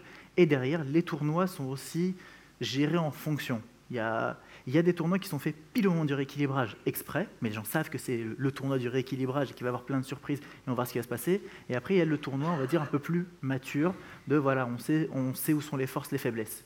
Donc ça donne, pareil, un nouveau rythme en fait, de consommation du jeu, que ce soit euh, joueur lambda ou joueur de tournoi. Et un nouveau jeu dans le jeu aussi. Du coup. Voilà, donc ça, c'est, ça recrée, ça crée un autre type d'intérêt. Je ne dis pas forcément que c'est meilleur ou quoi que ce soit, on verra dans le temps, mais ça a créé un nouveau style d'intérêt. Oui, c'est vrai que c'est assez intéressant. Mais cela dit, c'est très difficile d'appliquer le même genre de système, je pense, aux jeux de combat, parce que, et on l'a vu sur plusieurs jeux, les, euh, développeurs qui essayaient systématiquement de rechanger le, gameplay de, euh, des jeux, de faire des mises à jour, même si bon, ils avertissaient un peu, euh, lassent très rapidement le joueur parce que bon, pas le cas de LoL, pourtant ils le font quasiment. Oui, c'est pas le cas de LoL, mais enfin, euh, LoL, c'est un jeu quand même, euh, même si euh, voilà, il y a une profondeur d'équipe qui, sur un personnage lui-même, a un gameplay assez basique quand même. Hein, mais les jeux, les, jeux, de combat, chaque personnage a un gameplay extrêmement profond. Il faut, il faut, faut, beaucoup de temps pour savoir jouer un personnage et il faut beaucoup de pratique pour savoir jouer un personnage. Et quand chaque semaine, ton personnage il a une possibilité, la semaine d'après, il l'a pu, puis ensuite il la retrouve, puis ensuite il la disparaît, ça c'est un truc. c'est impossible de travailler. C'est C'est impossible, c'est blackout combat. Ça, c'est un sujet, on a déjà discuté euh, des, Mm. des milliers de fois et ça a déjà été expérimenté. Les, les joueurs veulent pas ça. Limite, on s'en fout. Voilà, Ma- Ultimate Marvel vs Capcom 3, euh, c'est- on- voilà. Allez, c'est c'est n'importe quoi. On garde ça. Foutez-nous la paix. D'accord? On garde tout ça comme ça. Arrêtez de nous rééquilibrer les jeux euh, à l'infini pour dynamiser euh, tout de même la communauté euh, une fois par an sur le demande de la communauté parce qu'il faut être quand même à l'écoute de la communauté. Ça veut rien dire si on vend des jeux à, à des gens qui aiment les jeux de combat et on les écoute pas. À ce moment-là, euh, On le fait pas. Bah voilà, on le fait pas. Ça, les gens ils vont ils vont bugger. Mais euh, pas, pas, pas, pas toutes les semaines, pas tous les mois, pas n'importe comment, pas on ne Ça sait dépend pas. de notre cible. Voilà. Ça dépend de ta cible. Sur LoL, ça marche très bien. Bah voilà. Sur Street ou sur le jeu de combat, ça marche pas parce que les attentes de notre cible sont pas les mêmes. Voilà, c'est ça. Et pour le moment, j'insiste, pour le moment, euh, pour moi, je pense que c'est pas du tout impossible que dans 5-7 ans, euh, sur, sur Street 5, euh, on puisse avoir un système où il y a une mise à jour tous les mois, une mise à jour maîtrisée, ils savent ce qu'ils font de, de A à Z, et où les joueurs en fait vont Sans vouloir être pessimiste, un mois de, de retour sur un jeu de combat, C'est un exemple. ouais, C'est un exemple. Ils verront, ils verront si le rythme fonctionne bien. S'ils doivent l'écarter sur trois mois ou sur six mois, il faut bien se rappeler qu'il y a un moment euh, sur Street où c'était euh, un Street tous les, un Street 2 tous les huit mois, à un moment. C'était ça Ouais, Ouais, au, plus, les- au plus En- court, en ça a été entre- 10 mois. Au plus, court, ça a mois, été quand 10 même, mois. Mais, avec, avec des changements euh, quand même Mm, radicaux. énorme, ouais, ouais, et les joueurs n'ont pas eu de problème avec ça. Ouais. Donc il faut juste, je pense, trouver le bon rythme et après l'appliquer. et, Et, et- et et surtout, aussi même les joueurs changeront. Parce que nous, c'est notre génération là, mais la prochaine, les deux, trois prochaines générations de joueurs, si elles sont nées avec LOL et en jouant mais voilà, mais est-ce qu'ils sont pas justement nés avec des systèmes qu'on leur a imposés? Parce que eux, c'est pas les joueurs qui ont demandé. hein. Ces Ouais. gamins-là, ils ont grandi avec LoL, ils ont grandi avec ce genre de système. On va leur faire bouffer ce genre de système encore au après. final, on s'en fiche. Ouais. Si eux, ils sont, si, si eux, c'est ce qu'ils veulent à ce moment-là, eh ben, c'est ce qu'il faudra leur donner. Faut, ça sert à rien de venir et de faire un petit peu le moralisateur euh, et dire ah non, c'est comme ça qu'il faut faire, puisque de toute façon, ça marche jamais. Quand on vient et qu'on dit ah c'est comme ça qu'il faut faire, ah raccourci interdit, eh ben, raccourci interdit, ça fait que personne vient à tes tournois, ça fait que tout le monde s'en fout de ce que tu racontes, et ça fait que c'est mort dans l'œuf. La même chose pour les jeux. J'aimerais revenir sur une notion assez importante, mais avant ça, juste re- redonner un exemple sur euh, quelque chose qui a été abordé par TMDJC, justement sur le fait que certains match-up n'étaient pas connus. Euh, justement, on joue un personnage un petit peu surprise, un petit peu inattendu, et du coup, euh, notre, notre gain, notre espérance de gain, entre guillemets, euh, notre plus-value va, va se faire sur les erreurs des adversaires finalement.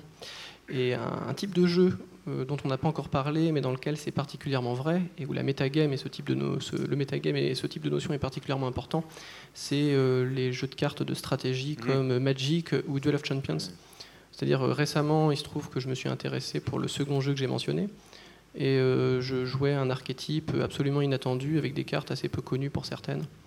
Et du coup, je jouais pas spécialement bien, je, jouais moyennement bien, mais les gens faisaient une, un- une avaient une proportion d'erreur assez conséquente parce que je jouais des cartes qu'ils ne connaissaient pas, donc ils les lisaient. Une nouvelle extension venait de sortir en plus. Donc, euh, raison de plus pour faire des erreurs. Les gens lisaient la carte et ne jouaient pas de manière optimale. C'est-à-dire qu'ils ils s'écartaient constamment en fait, de l'optimal en, en positionnant leur créature d'une certaine manière, en jouant certaines choses de manière standard, qui fonctionnent contre les archétypes du moment qui sont les plus forts statistiquement. ça par réflexe en fait. Mais voilà, c'est ça, c'est de la- une sorte de mémoire séquentielle ou des habitudes, qui est, alors que normalement le- la force du joueur, ça va être justement l'adaptation. Mais des fois, on n'est pas Mhm. toujours en train de s'adapter. il joue le jeu au lieu des fois, bah, dans ces cas-là, de jouer le, Jouer le joueur. joueur. Et c'est qu'on a sur. euh, Il y, a tout le temps comme ça des, escrocs. euh, je reviens sur le jeu de combat ou même en poker. Où euh, au début on joue un tout petit peu le jeu parce que on est, on est vraiment dans une situation neutre. Et après en fait, les, même si on a énormément de data, au bout d'un moment pour contrer ça en fait on joue le joueur parce que le fait d'avoir beaucoup d'informations, ça marche très très bien en fait en online on n'a pas toute la notion physique des joueurs sur la table avec nous. Euh, arrivé un moment, euh, à des gros championnats, on voit les joueurs écraser mentalement l'autre, en fait, tout simplement. Alors qu'il a une meilleure main, il a un meilleur jeu. Il a joué le joueur et il a gagné. Et ça, ces, comment dire, toutes ces escroqueries sont contrées souvent par deux choses. Une, le temps. Comme j'ai dit euh, pendant un moment, c'est que dans le rythme de, dans le rythme de vie du jeu, toutes ces histoires d'escroquerie marchent, allez, les 3-6 premiers mois. On va dire, le je vais être généreux. quelque Voilà, part. je vais être généreux. 3-6 premiers mois. Ensuite, c'est terminé. Et il y a autre chose, il y a le niveau, on va dire, euh, intrinsèque du joueur. Vraiment, lecture de, quand on a une lecture de jeu comme Alioun, on peut, le- un de nos meilleurs joueurs euh, à Street, euh, on peut arriver avec n'importe quel personnage fantasy ou quoi que ce soit, il s'en fout. Il va reculer un petit peu, il va mettre des bas moyens pieds boule de feu, il va zoner parce qu'il il- il- il gère la mécanique de jeu principale tellement bien que tu peux lui envoyer n'importe quoi de fantasy, il s'en fiche, il va casser tout ça juste avec les bases du jeu. On a vu ça, euh, que ce soit lui, Daigo ou Alex Vallée, qui a un- son combo qui place en tournoi euh, à haut niveau, saut gros pied, bas gros pied. Voilà. Normalement, ça, c'est... Mais, mais pour certains types de jeux, euh, ça, ça ne marche pas. Pour le jeu que je mentionnais, enfin, les, les- les jeux de cartes de stratégie, euh, il y a parfois l'archétype n'est juste pas adapté. En fait, c'est un archétype trop écarté des, de ce qui est attendu dans le metagame. Euh, Après, je sais pas euh, si tu incluais bon, le bon, fait de bon. jouer des cartes surprises comme de l'escroquerie. Je, je- je ne sais pas, mais Un peu. je ne trouve pas. Mais C'est pas un jeu qui se rapproche assez du jeu de cartes, qui est un jeu de cartes finalement c'est Pokémon, il y a exactement la même chose dans Pokémon. hein. Il y a des stratégies, des métagames très ancrés avec des types de Pokémon qui sont joués très très très souvent. Et finalement, souvent, les joueurs qui arrivent avec des stratégies entièrement décalées, complètement à côté du metagame, mais qui sont quand même assez euh, adaptés pour casser euh, des genres de stratégies très ancrées, vont euh, très rapidement, mais très rapidement réussir à escroquer un tournoi puis deux tournois. Puis ensuite, on va trouver euh, euh, ce qui va pas, euh, on va trouver les failles de, de ce genre d'équipe et on va euh, changer immédiatement et on va faire des contres et les contres vont euh, éliminer euh, ce genre d'escroquerie. C'est c'est- c'est Alors, fréquent. hein. pour moi, je suis en désaccord total sur le mot escroquerie pour une raison morale. Oui, non, évidemment. Non, mais vous allez comprendre en fait, parce que le mot escroquerie est très connoté, et je trouve que ça va à l'inverse de ce que moi j'attends d'un jeu de stratégie. Si on considère que c'est une escroquerie, ça veut dire qu'on qu'on- on se dit qu'il y a une manière de gagner qui n'est pas une escroquerie, ce serait jouer par exemple bien un personnage qui est euh, entre guillemets objectivement bon Oui, ou un deck qui est ob- objectivement bon. Or, c'est souvent ce qui se passe. C'est ce que font la majorité des joueurs? C'est-à-dire, si vous prenez les jeux de cartes à collectionner, et c'est pareil via les tier lists dans les jeux de combat, il y a des effets de mode. euh, voilà, on, peut, on peut voir un petit peu les tier lists comme des prescripteurs de tendance, hein, ni plus ni moins. Et en gros, dans les jeux archétypes, les gens ne font que recopier les listes de champions. Ils ne comprennent même pas pourquoi le deck, des fois, est construit de cette manière, comment il faut le jouer. Ils recopient les listes, supposons qu'ils aient les cartes. euh, et on voit toujours les mêmes jeux, toujours les mêmes Le jeux, parfois très mal joués, parce que forcément ils n'ont pas construit le jeu, ils l'ont juste recopié. Et du coup, l'intérêt de ce genre de jeu, c'est euh, à supposer que tout le monde ait accès à toutes les cartes, ce qui est euh, la base pour un jeu avec du deck building, c'est d'arriver justement avec un connaître suffisamment de cartes pour ne pas être surpris, ne pas tomber dans des, euh, contre des cartes. Tant que le pool est assez faible, on voit si on tombe dans Magic avec 10 000 cartes, on a un autre problème. Mais disons que c'est ce que j'appelle justement, euh, c'est quasiment les seules manières de gagner. Enfin, c'est des manières en tout cas qui manifestement ne sont pas de l'escroquerie pour moi. C'est purement de l'adaptation et de la stratégie. C'est oui, l'idée en fait de s'affirmer et de trouver une stratégie optimale, originale, adaptée à un metagame, et qui n'est pas une simple réponse automatique et tendancielle. Alors, Pour, pour rebondir sur ce que tu disais euh, tout à l'heure, l'adaptation, c'est- c'est c'est la- l'un des- l'une des plus belles qualités d'un joueur. Si jamais euh, on arrive effectivement avec une stratégie, on parlait tout à l'heure de jeu de combat, qui est, qui est nouvelle, euh, tu peux éventuellement prendre un round à un bon joueur. C'est des choses qui vont arriver parce qu'il va être surpris, parce qu'il ne s'attendait pas à ça. Mais le bon joueur va tout de suite analyser ce qui se passe et il va automatiquement adapter son jeu euh, à ce que tu lui proposes. Et en général, un bon joueur gagnera le match parce qu'il va, dès le deuxième round, en fait, euh, faire les réajustements nécessaires. Ça, c'est tout à fait juste, et c'est pour ça que justement, cette manière de gagner, c'est une, adaptation constante. Si par exemple, on crée la surprise parce que les autres ont fait des erreurs, on sait que ça va fonctionner tout tournoi, et tout de suite, on s'adapte, on corrige. Parce qu'on a conscience de cela. C'est-à-dire que c'est ça, c'est la- l'adaptation constante, parce que ce qui va faire l'équilibre à haut niveau, c'est le métagame. Donc c'est la capacité à lire un- le métagame et s'adapter à un certain nombre de cas typiques puis particuliers. Mm. Donc il faut s'adapter. Euh, le, jeu, le truc, c'est que dans un jeu de combat, euh, les armes, les armes des, des- des personnages sont ce qu'elles sont et tu t'adaptes avec le gameplay, tu t'adaptes en, en prenant moins de risques. euh, Dans le cas de Duel au champion, euh, pour t'adapter, soit en changer de deck hein, quand même. hein. Et ça, c'est. Voilà, ça demande, de, ça, ça demande quelque part de changer de perso, j'ai envie de dire. C'est c'est un, peu, euh, c'est un peu différent quand même. C'est vraiment deux jeux différents. En fait, on peut Très- pas vraiment comparer. hein. oui, il y a, y a quand prévu même- dans les formats de tournoi. D'ailleurs, tu as des sidecards que tu peux euh, mettre ou retirer de ton deck en- entre deux parties. Ou, euh, Oui, c'est la base. Je sais pas pourquoi dans les jeux de combat ils ont jamais fait ça, les game designers. Ce serait donc s'il y a des game designers dans la salle et sur scène.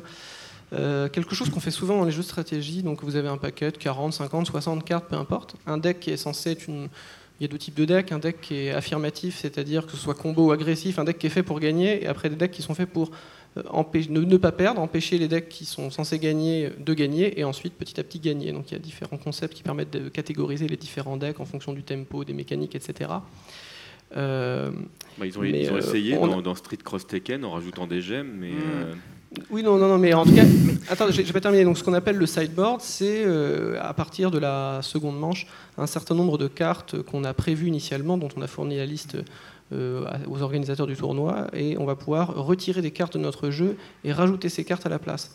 En gros, le, jeu est directement pensé main deck plus side deck, c'est-à-dire l'idée, c'est que le deck doit pouvoir répondre à tous les archétypes euh, que, que l'on va pouvoir rencontrer, qu'on estime que l'on va rencontrer. Donc c'est justement une capacité de lecture et d'adaptation. Savoir aider, c'est extrêmement difficile dans les jeux de stratégie. Savoir quoi mettre, souvent c'est simple. Savoir quoi enlever, c'est souvent extrêmement difficile parce que ça n'a pas été pensé par la plupart des joueurs. Mais en gros, on a beaucoup ça. Donc un parallèle avec le jeu de combat, ça pourrait être par exemple euh, l'ajout euh, à la place de tel coup de poing, je vais prendre tel coup de poing. On pourrait un, petit peu à la carte, un petit peu comme les wargames dans les années 80. Super Dragon Ball qui était sorti dans Dragon où tu pouvais modifier euh, les coups de tes personnages. Ce qui euh. fait que c'était un jeu pas du tout pris au sérieux voilà. tournoi.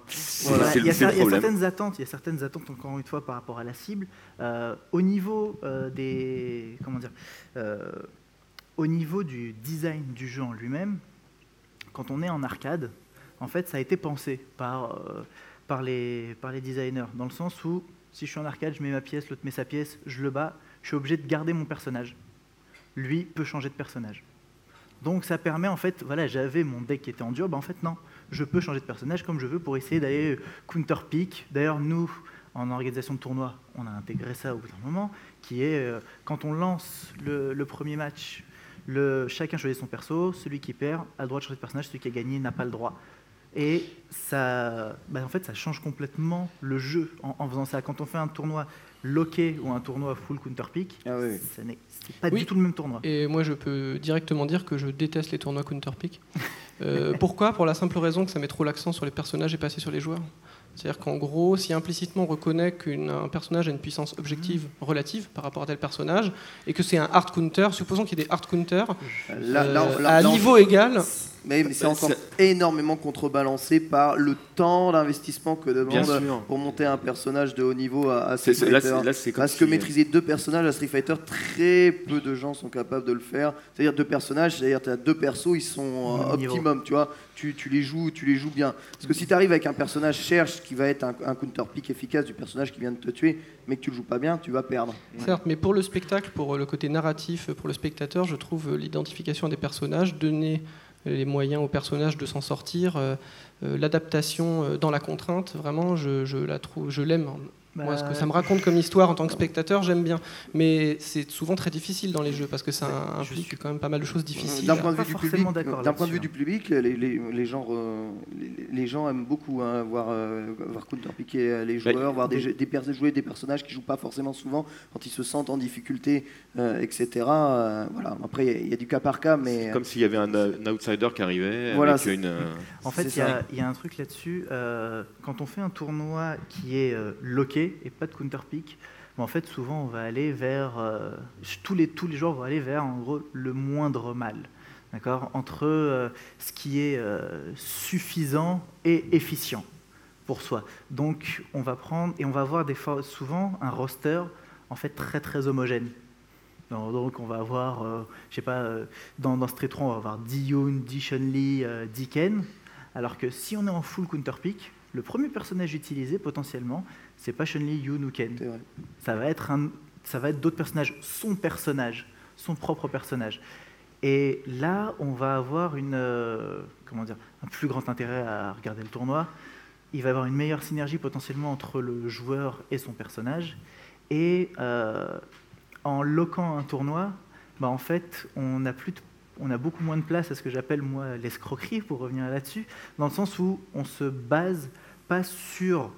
Quand je, dis, quand je parle d'escroquerie, c'est que je ne me base pas sur mes qualités. Je me base pas, ouais, je suis super fort avec ce personnage-là. Je me base sur une méconnaissance potentielle du joueur en face. Mais c'est pas une escroquerie. Gagner, c'est être plus fort que l'autre, c'est savoir provoquer des erreurs chez l'adversaire. Dans beaucoup de jeux, c'est exactement ça. Le poker, c'est que ça mathématiquement. C'est ça. Le poker, c'est un jeu d'escroc. Oui, mais sur un très, sur un très, très Non, grand. mais final. oui, non, mais là c'est un jeu de mots par contre. Je suis désolé. hein, C'est Non, un jeu non, de mots mais parce oui, oui. qu'on peut jouer au poker sans argent. hein. Là, c'est pas un jeu oui, non, non, mais je d'escroc, hein. parle, je parle même pas de niveau, niveau d'argent, je parle le fait d'être euh, très déceptif. Et pour moi, le, comment dire, le terme d'escroquerie, il n'est pas forcément, euh, c'est pas forcément dans le sens péjoratif.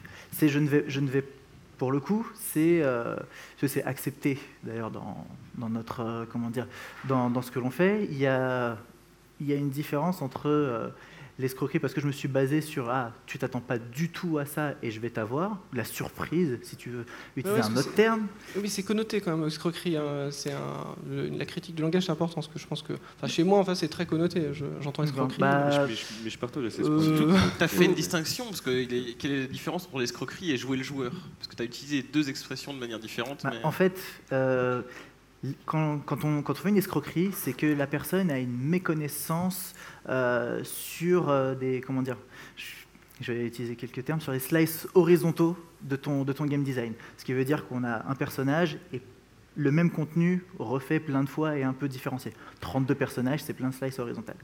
Euh, je me dis qu'il va avoir une méconnaissance sur le 31e personnage, c'est bon. Lire le joueur et réussir à s'adapter, c'est qu'on a une extrême bonne connaissance d'une slice verticale dans ton jeu. C'est vraiment le gameplay intrinsèque de ton jeu, tu le maîtrises à 100%.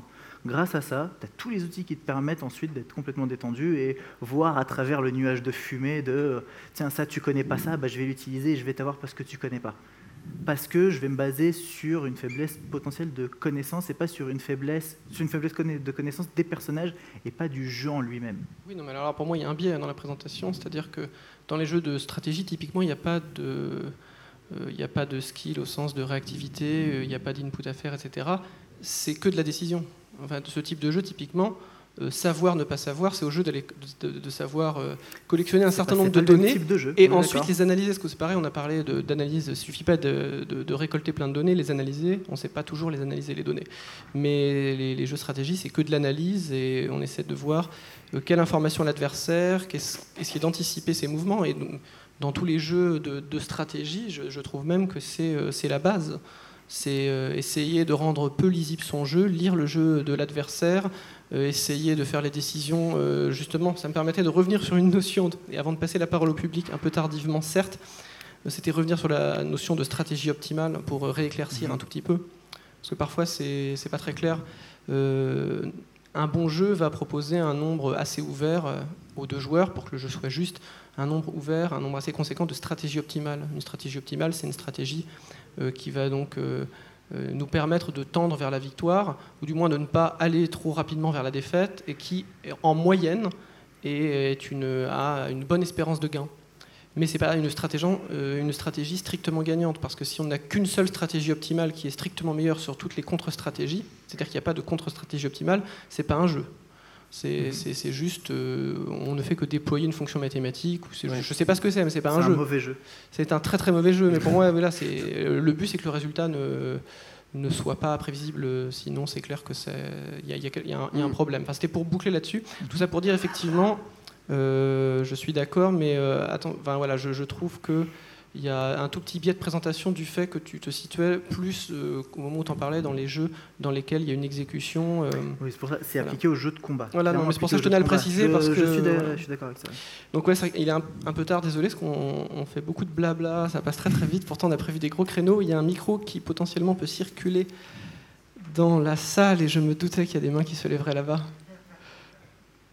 Voilà, il y a des mains, des mains qui se lèvent. Donc si vous avez euh, des questions ou des remarques, hein, Moi, tu te doutes bien, Yann, euh, j'ai tellement de choses à dire, je sais pas par où commencer. La première, c'est d'abord de vous remercier. C'était vraiment très très intéressant, y compris pour un designer de jeux de société, parce que moi, je suis pas euh, game designer de jeux vidéo, je travaille surtout dans le jeu de société. C'était vraiment super passionnant.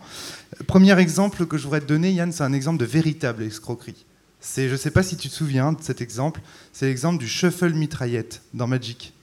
C'était un jeu qui consistait donc à haut niveau avec des gens qui jouaient en type 1, donc des gros, des énormes spoilers qui coûtaient extrêmement cher, à leur faire retirer leur deck protector et à leur faire mélanger leur jeu jusqu'à ce que leur carte s'abîme, de façon à ce qu'ils perdent objectivement une cote dans leur jeu. Tu vois ce que je veux dire? Euh, voilà. Il misait sur le fait que. Et ça, c'est une vraie escroquerie, tu vois. Le, le gars, il débarque avec une stratégie de méta totalement délirante où il va dire voilà, vous allez perdre des thunes en jouant contre moi. Et donc, les gens sont obligés d'abandonner la partie parce qu'il il- il est en train de bousiller les cartes des gars. Donc, ça, voilà, c'est un vrai exemple d'escroquerie pour le coup. Mais je suis d'accord avec toi. Moi aussi, j'apprécie pas trop ce, ce terme dans le, dans le contexte du débat. Moi, je voulais juste euh, commencer par là. Alors, d'abord, euh, une première remarque, c'est je trouve que dans vos interventions, on ne comprend pas très bien ce que vous entendez par vous amuser. Qu'est-ce que c'est que s'amuser et comment on s'amuse Et je crois que c'est la base d'un débat sur l'équilibrage. Ah ouais, ça- C'est ça- ça- ça- enfin, pour ma part, ça dépend énormément du joueur. hein. Mm. On s'amuse pas tous de la même façon à un jeu. hein. ah bah Hein. alors Bah alors pour être un peu plus euh, scolaire, on va dire, euh, l'amusement c'est le fun, tout simplement, et le fun, qu'est-ce que c'est? C'est le fait d'apprendre quelque chose, l'apprendre, le maîtriser, être tellement bon là-dedans qu'on commence à s'ennuyer quand on le fait. Un personnage, voilà, comme dit dans un jeu de combat, si on lui enlève des possibilités, on lui enlève un intérêt, une profondeur, donc on n'apprend plus rien, on n'est plus en train de maîtriser des choses, donc on ne s'amuse plus. Et ça, c'est à tout niveau, qu'on soit tout petit, quand on est en train de jouer à, euh, comment dire, à tic-tac-toe, euh, au morpion, ou euh, quand on est voilà, en train de faire des tournois à super haut niveau. Et ça, c'est quelque chose d'objectif, en fait. Alors, euh, ouais, si tu peux peux déjà me- ajouter un complément, euh, moi je mettrais une nuance parce que ce que tu viens de décrire, c'est un profil. Pour moi, c'est un des deux profils de joueurs dans lequel je me reconnais par ailleurs assez facilement. C'est-à-dire, moi, je prends du plaisir, effectivement, dans le cadre d'un jeu qui, pour moi, globalement, tu as décrit du jeu, euh, du jeu compétitif finalement. On apprend et finalement, c'est en apprenant qu'on prend Voilà. plaisir, on se perfectionne jusqu'à s'ennuyer. Moi, je connais plein de gens, c'est pas particulièrement mon profil, mais qui vont prendre, exemple, du plaisir social simplement. Ils n'apprennent strictement rien, c'est simplement, ils ont des interactions avec les autres, ils vont jouer des rôles. Et c'est un autre type de joueur que je respecte complètement, mais qui ne sont pas dans, ce, dans cette logique viens- idéologique viens- de la compétition. Tu viens clairement de dire qu'ils vont jouer des rôles, ils vont faire des choses, et cette interaction sociale, pareil, en discutant avec les gens, ils apprennent des choses, et c'est c'est fou. hein. On a l'impression que c'est basé uniquement sur euh, comment dire, le fait d'apprendre dans un jeu, mais le fun, en fait, il est vra- c'est fou à quel point c'est partout, et même dans l'expérience sociale. Imaginons, je parle avec quelqu'un, et euh, il me répond toujours que, bah oui, bah oui, c'est pas intéressant. Ah bah oui. Ouais. Oui. Et en fait, cette, euh, comment dire, cette partie-là d'apprentissage, elle est très très sous-jacente. C'est pas quelque chose de, euh, de très évident. Ça, ça, c'est pas clairement dans le visage des joueurs. Ils ont l'impression de s'amuser, mais en fait, le mécanisme, en fait, ça a été, euh, ça a été établi par euh, Ralph Koster dans, dans le livre Theory of Fun, et c'est une, comment dire, là pour le coup, c'est une théorie très très acceptée dans tout le monde du jeu, et c'est établi sur, au final, tous les profils de joueurs. Certes, mais je mettrais des nuances quand même, parce que pour moi, ça relève plus de l'analyse a posteriori. Euh, absolument. C'est-à-dire que si on décrit euh, d'un point de vue psychologique les motivations des joueurs, c'est pas ce qu'ils vont invoquer.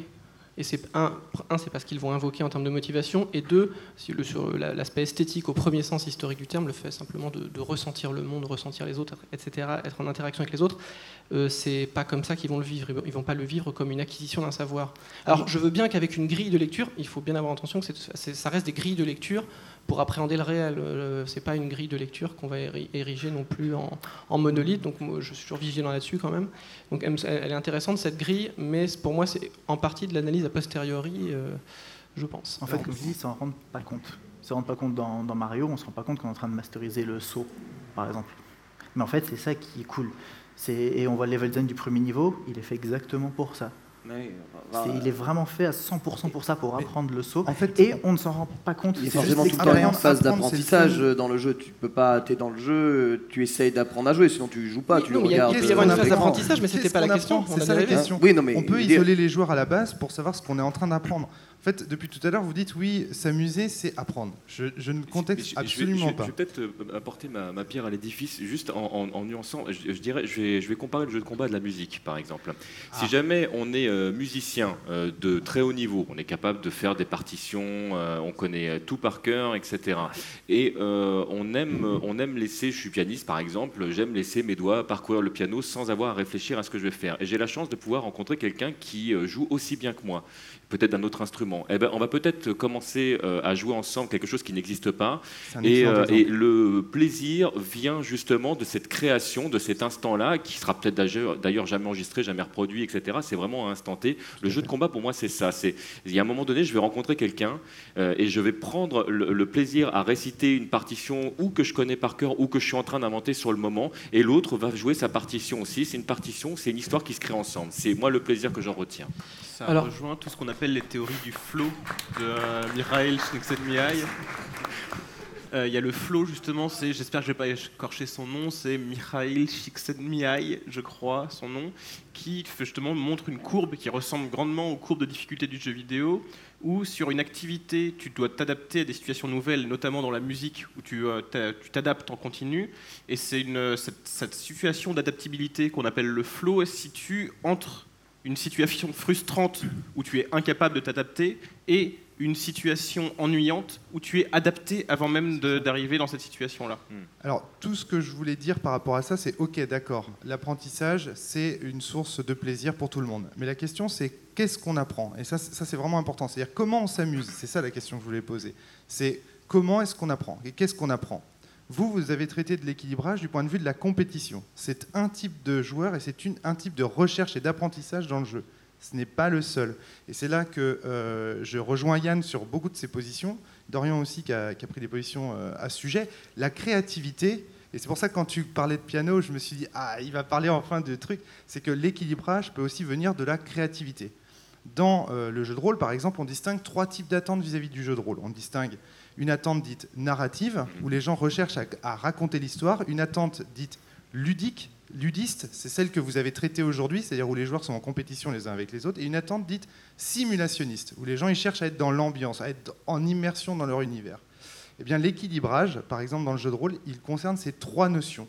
Et donc là, vous avez traité une notion d'équilibrage, mais dans le jeu vidéo, on peut imaginer, par exemple, que euh, ce que fait David Cage, par exemple, avec Heavy Rain, en termes d'équilibrage, n'a rien à voir avec ce qu'on fait en termes d'équilibrage dans les jeux de, de combat. On, on était, on était vraiment, on était vraiment dans, dans les jeux d'opposition. Voilà, c'est ça. Et, le- euh, Eh là, ben- on pourrait parler de l'histoire de Street Fighter. Je peux, je peux te faire tout un, tout un chapitre Il peut y avoir des, des oppositions en fait qui concernent l'histoire. C'est-à-dire que les joueurs peuvent être en opposition pour savoir qui aura le droit de raconter la suite de l'histoire. Donc euh, euh, ce que je dis là, c'est- oui, on peut avoir de la compétition même pour, pour, euh, pour être de plus en plus immergé dans un univers ou de plus en plus être, être, être dans l'histoire. Ça ne, je, je prends juste un exemple de, de gameplay. Dans, si on prend par exemple Mario Galaxy, il y a un joueur qui est en train de jouer Mario et un joueur qui est en train de ramasser les étoiles avec la Wiimote. Personne n'a jamais joué comme ça. Pourquoi? Parce que c'est pas équilibré. Il y en a un qui, qui vit quelque chose de beaucoup plus palpitant que l'autre. Ça, c'est un type d'équilibrage aussi. Et euh, enfin voilà, c'est et, et- et des cent- J'ai joué, j'ai joué à Mario Galaxy avec mon petit frère comme ça, hein, juste pour te dire. Euh, D'accord. parce qu'il n'était pas assez grand pour pouvoir jouer, on s'est amusé C'est ensemble super, parce voilà, qu'il a ouais. pu faire, faire ça. Mais là, tu vois, l'équilibrage, on s'en fout. Pourquoi? Parce que ce que tu voulais faire, c'était pas apprendre à jouer à un jeu en compétition, c'était jouer avec lui. Et c'est ce qu'on et sur Mario Kart. Toute votre discussion sur Mario Kart, elle était aussi. Si on analyse les choses sous cet angle-là, on la comprend beaucoup mieux. C'est qu'en fait, le but d'un Mario Kart, c'est de s'amuser avec son petit frère. C'est pas d'être Oui. en compétition les uns avec les autres, avec un système équilibré, etc. Mais- L'équilibrage, c'est justement d'être tous ensemble et de s'amuser tous le- ensemble. les, les buts sur certains Mario Kart, ils sont doubles. hein. Ils sont Oui, oui. vraiment Ouais. doubles. hein. Et c'est c'est ça la puissance de certains jeux. hein. C'est a certains jeux, le but, c'est pas uniquement que les mecs ils s'amusent en compétition, c'est que le jeu il permette à la fois de s'amuser pour les mecs qui veulent réellement euh, approfondir le jeu et qui permettent de s'amuser aussi pour les gens qui euh, se foutent complètement de savoir qu'il y a des raccourcis ou des fait. trucs, veulent juste faire vroom vroom et envoyer des trucs. Et là, du c'est coup, une le- grosse le- puissance de Mario Kart. Mais ils a- Ah, une puissance ou une faiblesse Parce que Ah non, si on court deux lièvres à la fois, on est sûr qu'il y a certains joueurs qui vont contester. Tu vois, on est sûr qu'il y a non, deux non, joueurs non, qui non, peuvent. On ça- contentera non, jamais tout le Être monde, capable ça- de faire les deux choses en même temps, c'est toujours une puissance. hein. Ah c'est la puissance aussi de Street Fighter 4, et c'est aussi pour ça que une le thèse. jeu, le, le jeu est aussi populaire. Bien sûr que c'est une puissance. Un jeu qui est probablement élitiste, hein, par exemple, il parlait de cas Guilty Gear, c'est le cas extrême. Le jeu est totalement élitiste, et il n'y a, quasiment aucun nouveau joueur qui va se mettre à Guilty Gear, et c'est- et c'est dommage. Même, même pour les gens qui, qui aiment, qui aiment le jeu, parce que le jeu est juste trop compliqué, et euh, il est fun que pour les mecs qui savent vraiment Alors, très très bien jouer. Tu et vois, qui nous ont par joué à exemple, d'autres dans, jeux avant, qui les ont digérés. Et, euh, dans mon domaine, qu'un jeu puisse faire deux choses en même temps, c'est-à-dire proposer deux types d'apprentissage différents, deux types de fun différents, ça peut mener à des conflits entre les joueurs. Mais des conflits, je veux dire, on en vient aux mains, quoi. On n'est pas d'accord. Ouais. Donc euh, voilà. Arrêtez c'est- de jouer au jeu à ce moment-là. C'est pour ça qu'il faut jouer aux jeux vidéo. Faut, faut les psychanalyser. Moi, je, je- je passe la par- J'aurais plein de trucs à dire, mais je passe. Mais la- euh, je, vais, je vais rebondir sur ce que tu as dit. Euh, c'est vrai que la manière dont j'ai formulé le sujet était orientée. Ce que je rappelle, je parle- nous parlions des jeux d'opposition, mais c'est très connoté idéologiquement. Opposition, ça a quasiment, ça, malheureusement, ça implique la compétition. J'aurais dû le décrire formellement euh, dans des jeux à n joueurs, mathématiquement de manière neutre et non connotée. J'aurais dû le dire euh, dans des jeux à n joueurs. Et c'est vrai que dire opposition, c'est toute une idéologie euh, que, par exemple, euh, lit comme le reflet de l'idéologie dominante, c'est-à-dire euh, une idéologie compétitive. euh, on cherche l'accumulation, ça, ça va être le jeu en solo. La compétition, ça, ça va être l'interaction sociale euh, privilégiée dans les jeux. Et bah, on va les appeler les jeux d'opposition. Et il y en a beaucoup. C'est une, une modalité d'interaction. C'est vrai qu'il y a beaucoup d'autres interactions. Et c'est vrai qu'on a tendance à considérer, quand c'est bah, typiquement dès qu'un jeu est équilibré et est un jeu de stratégie, que les joueurs jouent pour gagner. Encore une fois, pour moi, alors moi j'ai typiquement le profil du joueur qui va chercher à gagner, mais ça n'est qu'une idé- une- qu'une idéologie, ça n'est pas une nécessité. Il y a beaucoup de gens qui ont du mal à comprendre qu'on cherche juste à jouer euh, et qu'on ne cherche pas à gagner, qu'on va faire des fois qu'on va prendre des décisions absurdes ou sous-optimales parce que ça nous semble la, la chose la plus intéressante dans tel contexte. Et j'adore ce profil de joueur. Mais par contre, j'aime bien après pour des questions de consensus social et de pacte ludique euh, être au courant avant. C'est-à-dire que quand je joue un jeu de stratégie, j'aime bien savoir que les gens, par exemple, sont des bons joueurs et cherchent à gagner. Et euh, c'est une sorte de pacte, ça me permet simplement de pas non plus être frustré ou déçu parce que la victoire, en fait, la victoire en elle-même n'apporte rien. C'est l'idée simplement, c'est très militaire dans l'idéologie. hein. C'est-à-dire, c'est euh, affirmer sa puissance, écraser les autres. Je le dis de manière violente, mais en gros, c'est c'est en gros cette idéologie. Ah, Et- te dirait la et- victoire n'est rien, le chemin est tout. Exactement, le jeu et tout, c'est-à-dire que euh, gagner euh, sans, sans effort gagner si l'autre n'essayait pas de gagner ou jouait mal, on voit bien que ça n'a aucun intérêt. C'est toujours l'idée de bien jouer quand on est dans cette orientation qui n'est toujours qu'une orientation et pas une nécessité. à un niveau fondamental, et ça va revenir à la question sur qu'est-ce que c'est que l'amusement aussi, c'est qu'un jeu, qu'il soit coopératif ou que ce soit un jeu d'opposition, c'est juste une situation de communication. Que ce soit face à une machine ou face à un joueur, qu'est-ce qui se passe? C'est on a un des intervenants qui va mettre un input et l'autre qui va donner un output, qui va donner, générer une réponse de la part pe- de celui qui a émis un premier input, etc. C'est quand cette boucle-là tourne bien qu'on peut dire que le jeu est équilibré et qu'il est amusant aussi d'une certaine manière. Et donc le fait que ce soit de la coopération ou de l'opposition joue assez peu au final dans, ce- dans cette mécanique de boucle-là. Mais l'équilibrage encore, le, le- ou le déséquilibrage peut aussi amener du plaisir. Euh, concrètement, quand euh, on joue aux versions euh, console de Street Fighter, on avait la possibilité de démarrer avec un déséquilibrage en prenant son personnage en disant je démarre avec moins de vie parce que j'affronte quelqu'un qui est clairement moins bon que moi et je me mets en difficulté, je me rajoute une, un déséquilibre pour, pour que justement le jeu soit plus Voilà. équilibré. Enfin, on sait à quoi ça aboutit ça. Ça aboutit, Un à, de la, massacre. ça aboutit Mais à bon. de la taunt aussi. C'est vrai, j'ai commencé avec moins de vie, je t'ai quand même roulé dessus. euh, Concrètement. Ça aboutit à en venir aux mains aussi finalement. Alors, Une question? Ouais, alors du coup, j'avais deux remarques, mais maintenant j'en ai trois. Euh, c'est vrai que je dis souvent aux, aux gens quand, quand je joue à des jeux de combat, par exemple, que euh, si euh, que si la personne en face, euh, enfin pour moi, le, le- c'est dans, je veux pas forcément vouloir gagner à tout prix, mais il faut méthodiquement vouloir gagner. Euh, c'est Ah ça oui. qu'on c'est ça qu'on appelle C'est jouer de toute façon. Quelqu'un qui bouge pas en face, bah, on attend qu'il bouge parce que voilà. Euh, J'avais juste deux remarques. Déjà, je voudrais me faire l'avocat du diable de Cyrline. Donc Cyrline, c'est celui qui a remixé euh, 2X. Euh, je pense pas qu'il ait voulu faire un équilibrage. Alors je le connais pas, hein, mais euh, je pense pas qu'il ait voulu faire un équilibrage à haut niveau, ni même remplacer 2X. Euh, je joue à 2X, et si je joue pas à HD HDR, c'est parce que je joue à 2X aussi en compétition. Mais euh, tu as parlé d'équilibre entre joueurs, et euh, HDR est très équilibré euh, à un niveau plus bas, parce qu'il y a plus de buffers, les exécutions sont- ont été euh, simplifiées, et ça c'est intéressant. Je Ça suis pas correspond à que ce soit certaine ça qui le rend équilibré. Mais... non, non, non, je, je- je dis que moi par exemple, j'essaie de jouer Felong à 2x. J'y arrive pas, je suis un sac. C'est très très dur. Enfin, je suis pas le seul à, à le dire, c'est très dur de jouer Felong. Euh, je peux jouer Felong sur, euh, sur HDR. Voilà, donc ça, ça, Ça change la tier list. ouais. ça ajoute un certain équilibre, non pas en, en- forcément en tant que au niveau des personnages. Après, je veux pas discuter le, le fake ado. Bon, il a, il a une raison d'être ou qui est bonne ou mauvaise. On- il a un certain sens, peu importe. Mais euh, le, voilà, la facilité d'exécution apporte quelque chose euh, qui, voilà. Moi, j'aime beaucoup 2x parce que c'est carré, mais qui est une alternative, me pose aucun problème en fait. Voilà, j'aurais juste qu'on arrête de cracher dessus. Voilà. Euh, Mais- deux- deux- Non, deux- mais si je peux réagir à ça, c'est vrai qu'il y a eu du David Sirlin bashing après HDR. Ouais, ouais. Alors que si on se penche un peu sur la question et qu'on va voir le blog de David Sirlin, même si qu'on soit d'accord ou pas, le fait est qu'il justifie malgré tout tout ces rééquilibrages et que c'est pas nécessairement juste une ré- agrégation de demandes de joueurs. Et c'est hein. pas, un, c'est pas un remplaçant, hein, le HDR, c'est c'est une alternative. Et on peut jouer en arcade classique dessus. hein. Exactement. Et, et tout Euh, à l'heure, tout j'ai dit ce fait. jeu n'existe pas, mais Tout c'est juste un constat. C'est-à-dire que Voilà. c'est un, un jeu qui n'est pas joué. C'est un jeu qui n'est pas joué, Voilà. mais, mais, mais qui, qui est intéressant. Voilà. Et euh, s'il n'est pas Street joué, c'est- Fighter Movie Non, mais, aussi, mais euh, Oui, non, mais s'il n'est pas joué, c'est parce que euh, 2X occupe toute la place. Et, euh, et c'est probablement légitime, mais peu importe. C'est juste que c'est un jeu qui est intéressant.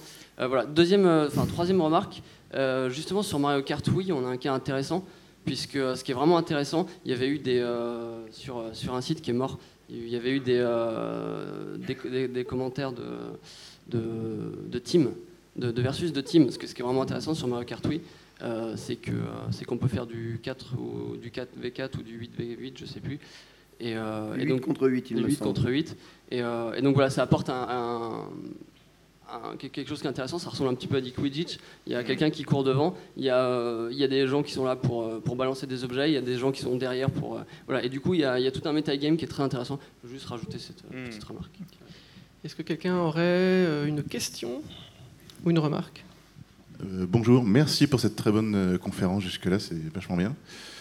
Euh, toujours dans le délire des jeux d'opposition, j'ai eu l'impression que vous alliez l'aborder à quelques moments et en fait ce n'est jamais arrivé. Je voulais savoir, toujours du point de vue de l'équilibrage, comment ça se fait qu'on trouve si peu de jeux qui sont à plus de deux camps. C'est-à-dire qu'en fait, il y a des jeux qui ont plus de deux camps, mais ces modes de jeu sont jamais joués. Je prends l'exemple de StarCraft 2 où on peut jouer en 1v1 V1, donc en free for all à 3 ou à 4.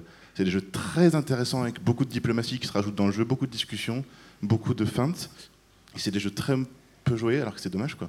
Et tu, Non. tu as pas évoqué ce point-là, Je- justement mais je voulais, mais je l'ai pas fait. Ah J'en ai parlé au tout début. Alors c'est marrant, c'est un effet de médium pour moi. C'est lié à la technologie, donc c'est euh, lié à la force structurante du médium. Donc le jeu vidéo, c'est un énorme potentiel. Il y a des outils qui se développent, etc., pour que les jeux aient des interactions, des chats, etc. Euh, pourquoi? Alors ce qui est marrant, c'est que si on regarde avec euh, d'autres domaines du jeu, comme le jeu de société, c'est quasiment les jeux les plus fréquents. Il y a très peu de jeux de 1 contre 1, c'est des jeux à n joueurs, et pas nécessairement du 2 contre 2 ou du 3 contre 3. Ce qui est le plus fréquent dans les jeux, c'est du 1 contre 1 contre 1 contre 1, et, Ouais. et itéré n fois. On peut se dire pourquoi? Est-ce une simple question euh, d'habitude de jeu? Euh, y a, Ça joue en partie, effectivement. Ça joue en partie. Deuxièmement, c'est vrai que ça peut être complexe euh, à game designer, mais c'est surtout pour moi une lié euh, à la technologie. C'est-à-dire que pour qu'un jeu à n joueurs qui essayent chacun de gagner soit possible, euh, il faut qu'il y ait un maximum d'interaction sociale.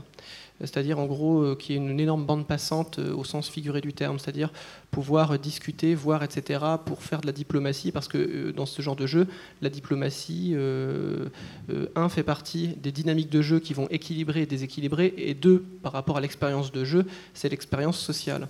Et les outils commencent à se développer, ils existent déjà, mais ils ne sont pas systématiques. Mais typiquement dans ce genre de jeu, ça ne serait possible. Il faudrait que nous soyons tous euh, sur, par exemple, Skype avec une webcam, pour avoir un maximum en fait d'informations sur les réactions des joueurs, des discussions possibles. Or, c'est pas ce que font la plupart des jeux. On a un, un petit chat, euh, bon, c'est pas suffisant pour avoir des interactions sociales euh, vraiment intenses de jeu.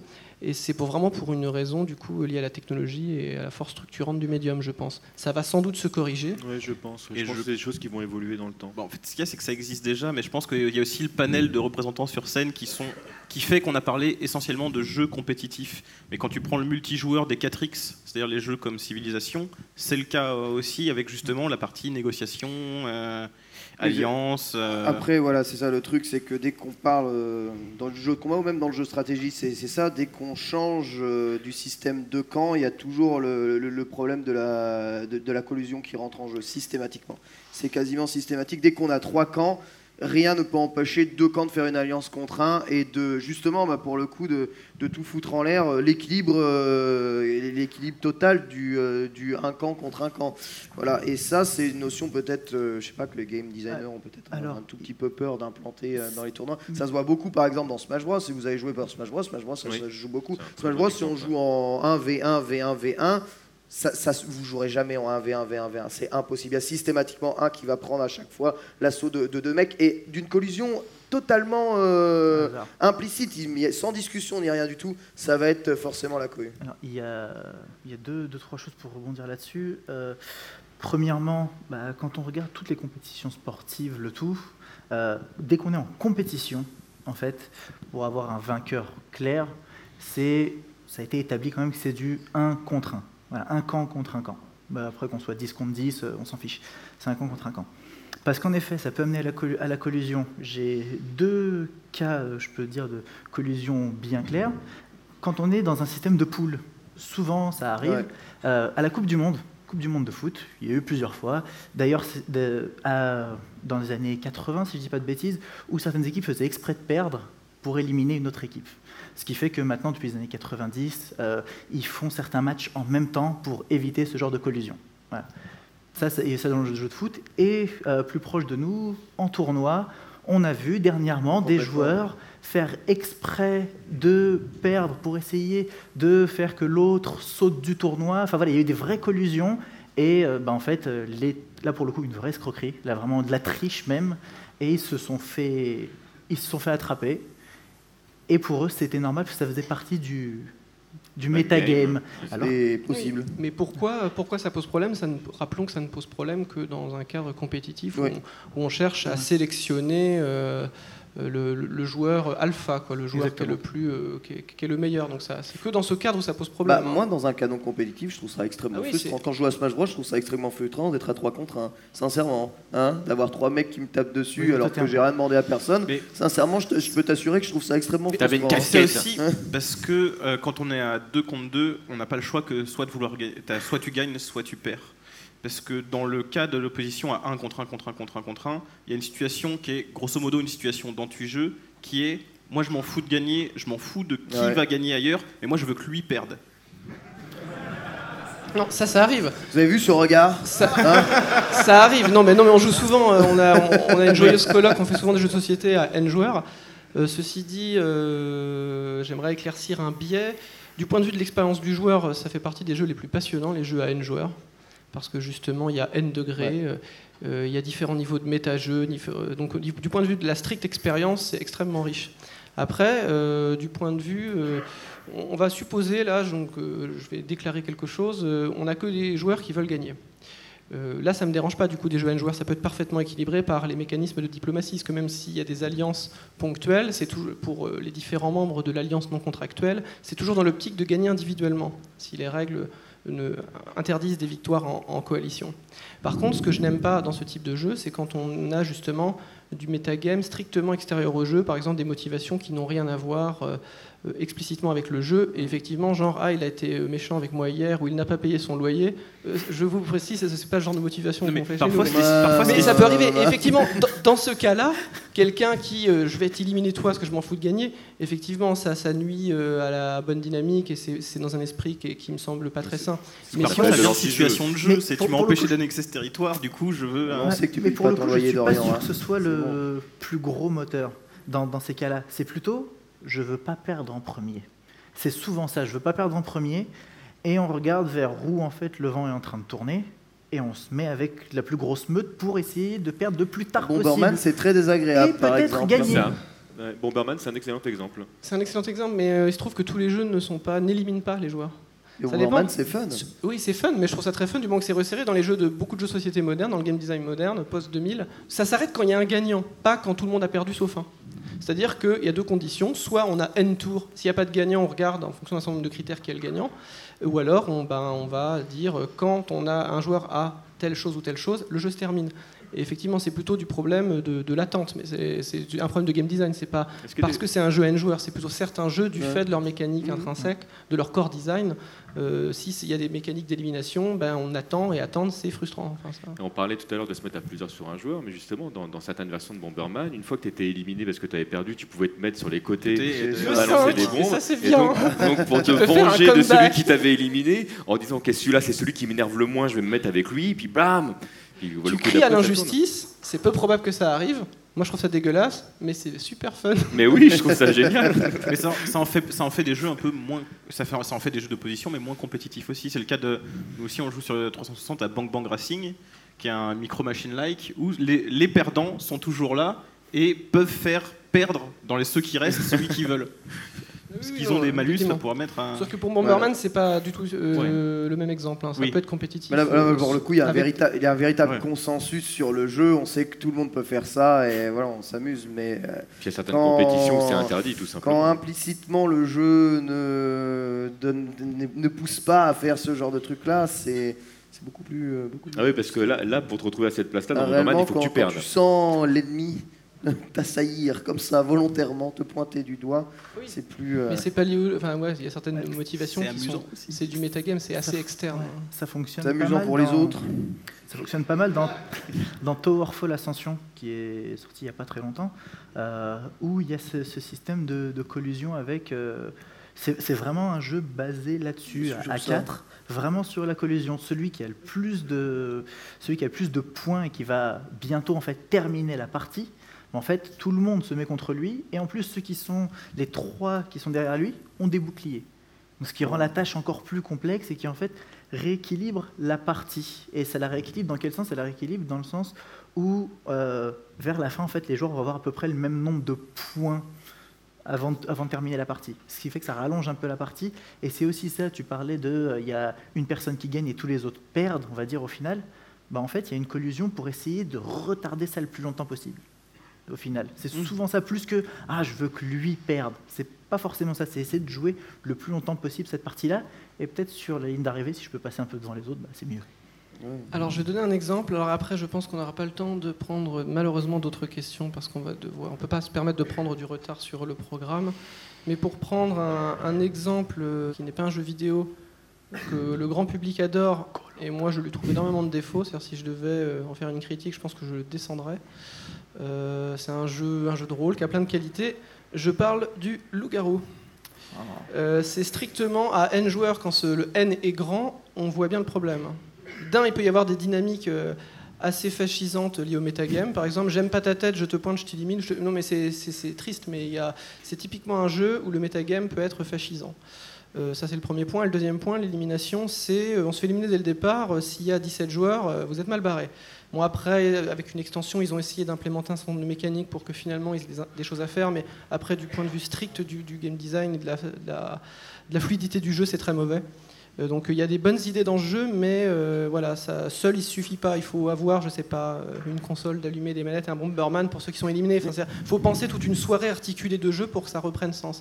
Sinon, euh, ça peut être excluant et c'est la caricature du défaut qu'est Je suis l'élimination. entièrement d'accord avec toi. j'ai exactement Ou le premier, élimi- le premier éliminé est souvent éliminé sur des, pour- sur des décisions irrationnelles, et pour le coup, il est éliminé pour tout le reste de la partie. hein.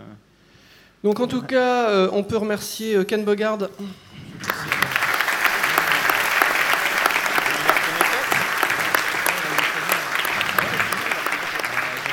Dorian Chandelier.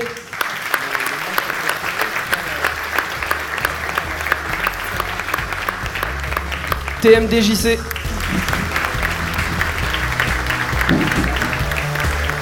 Well Ajmouldi.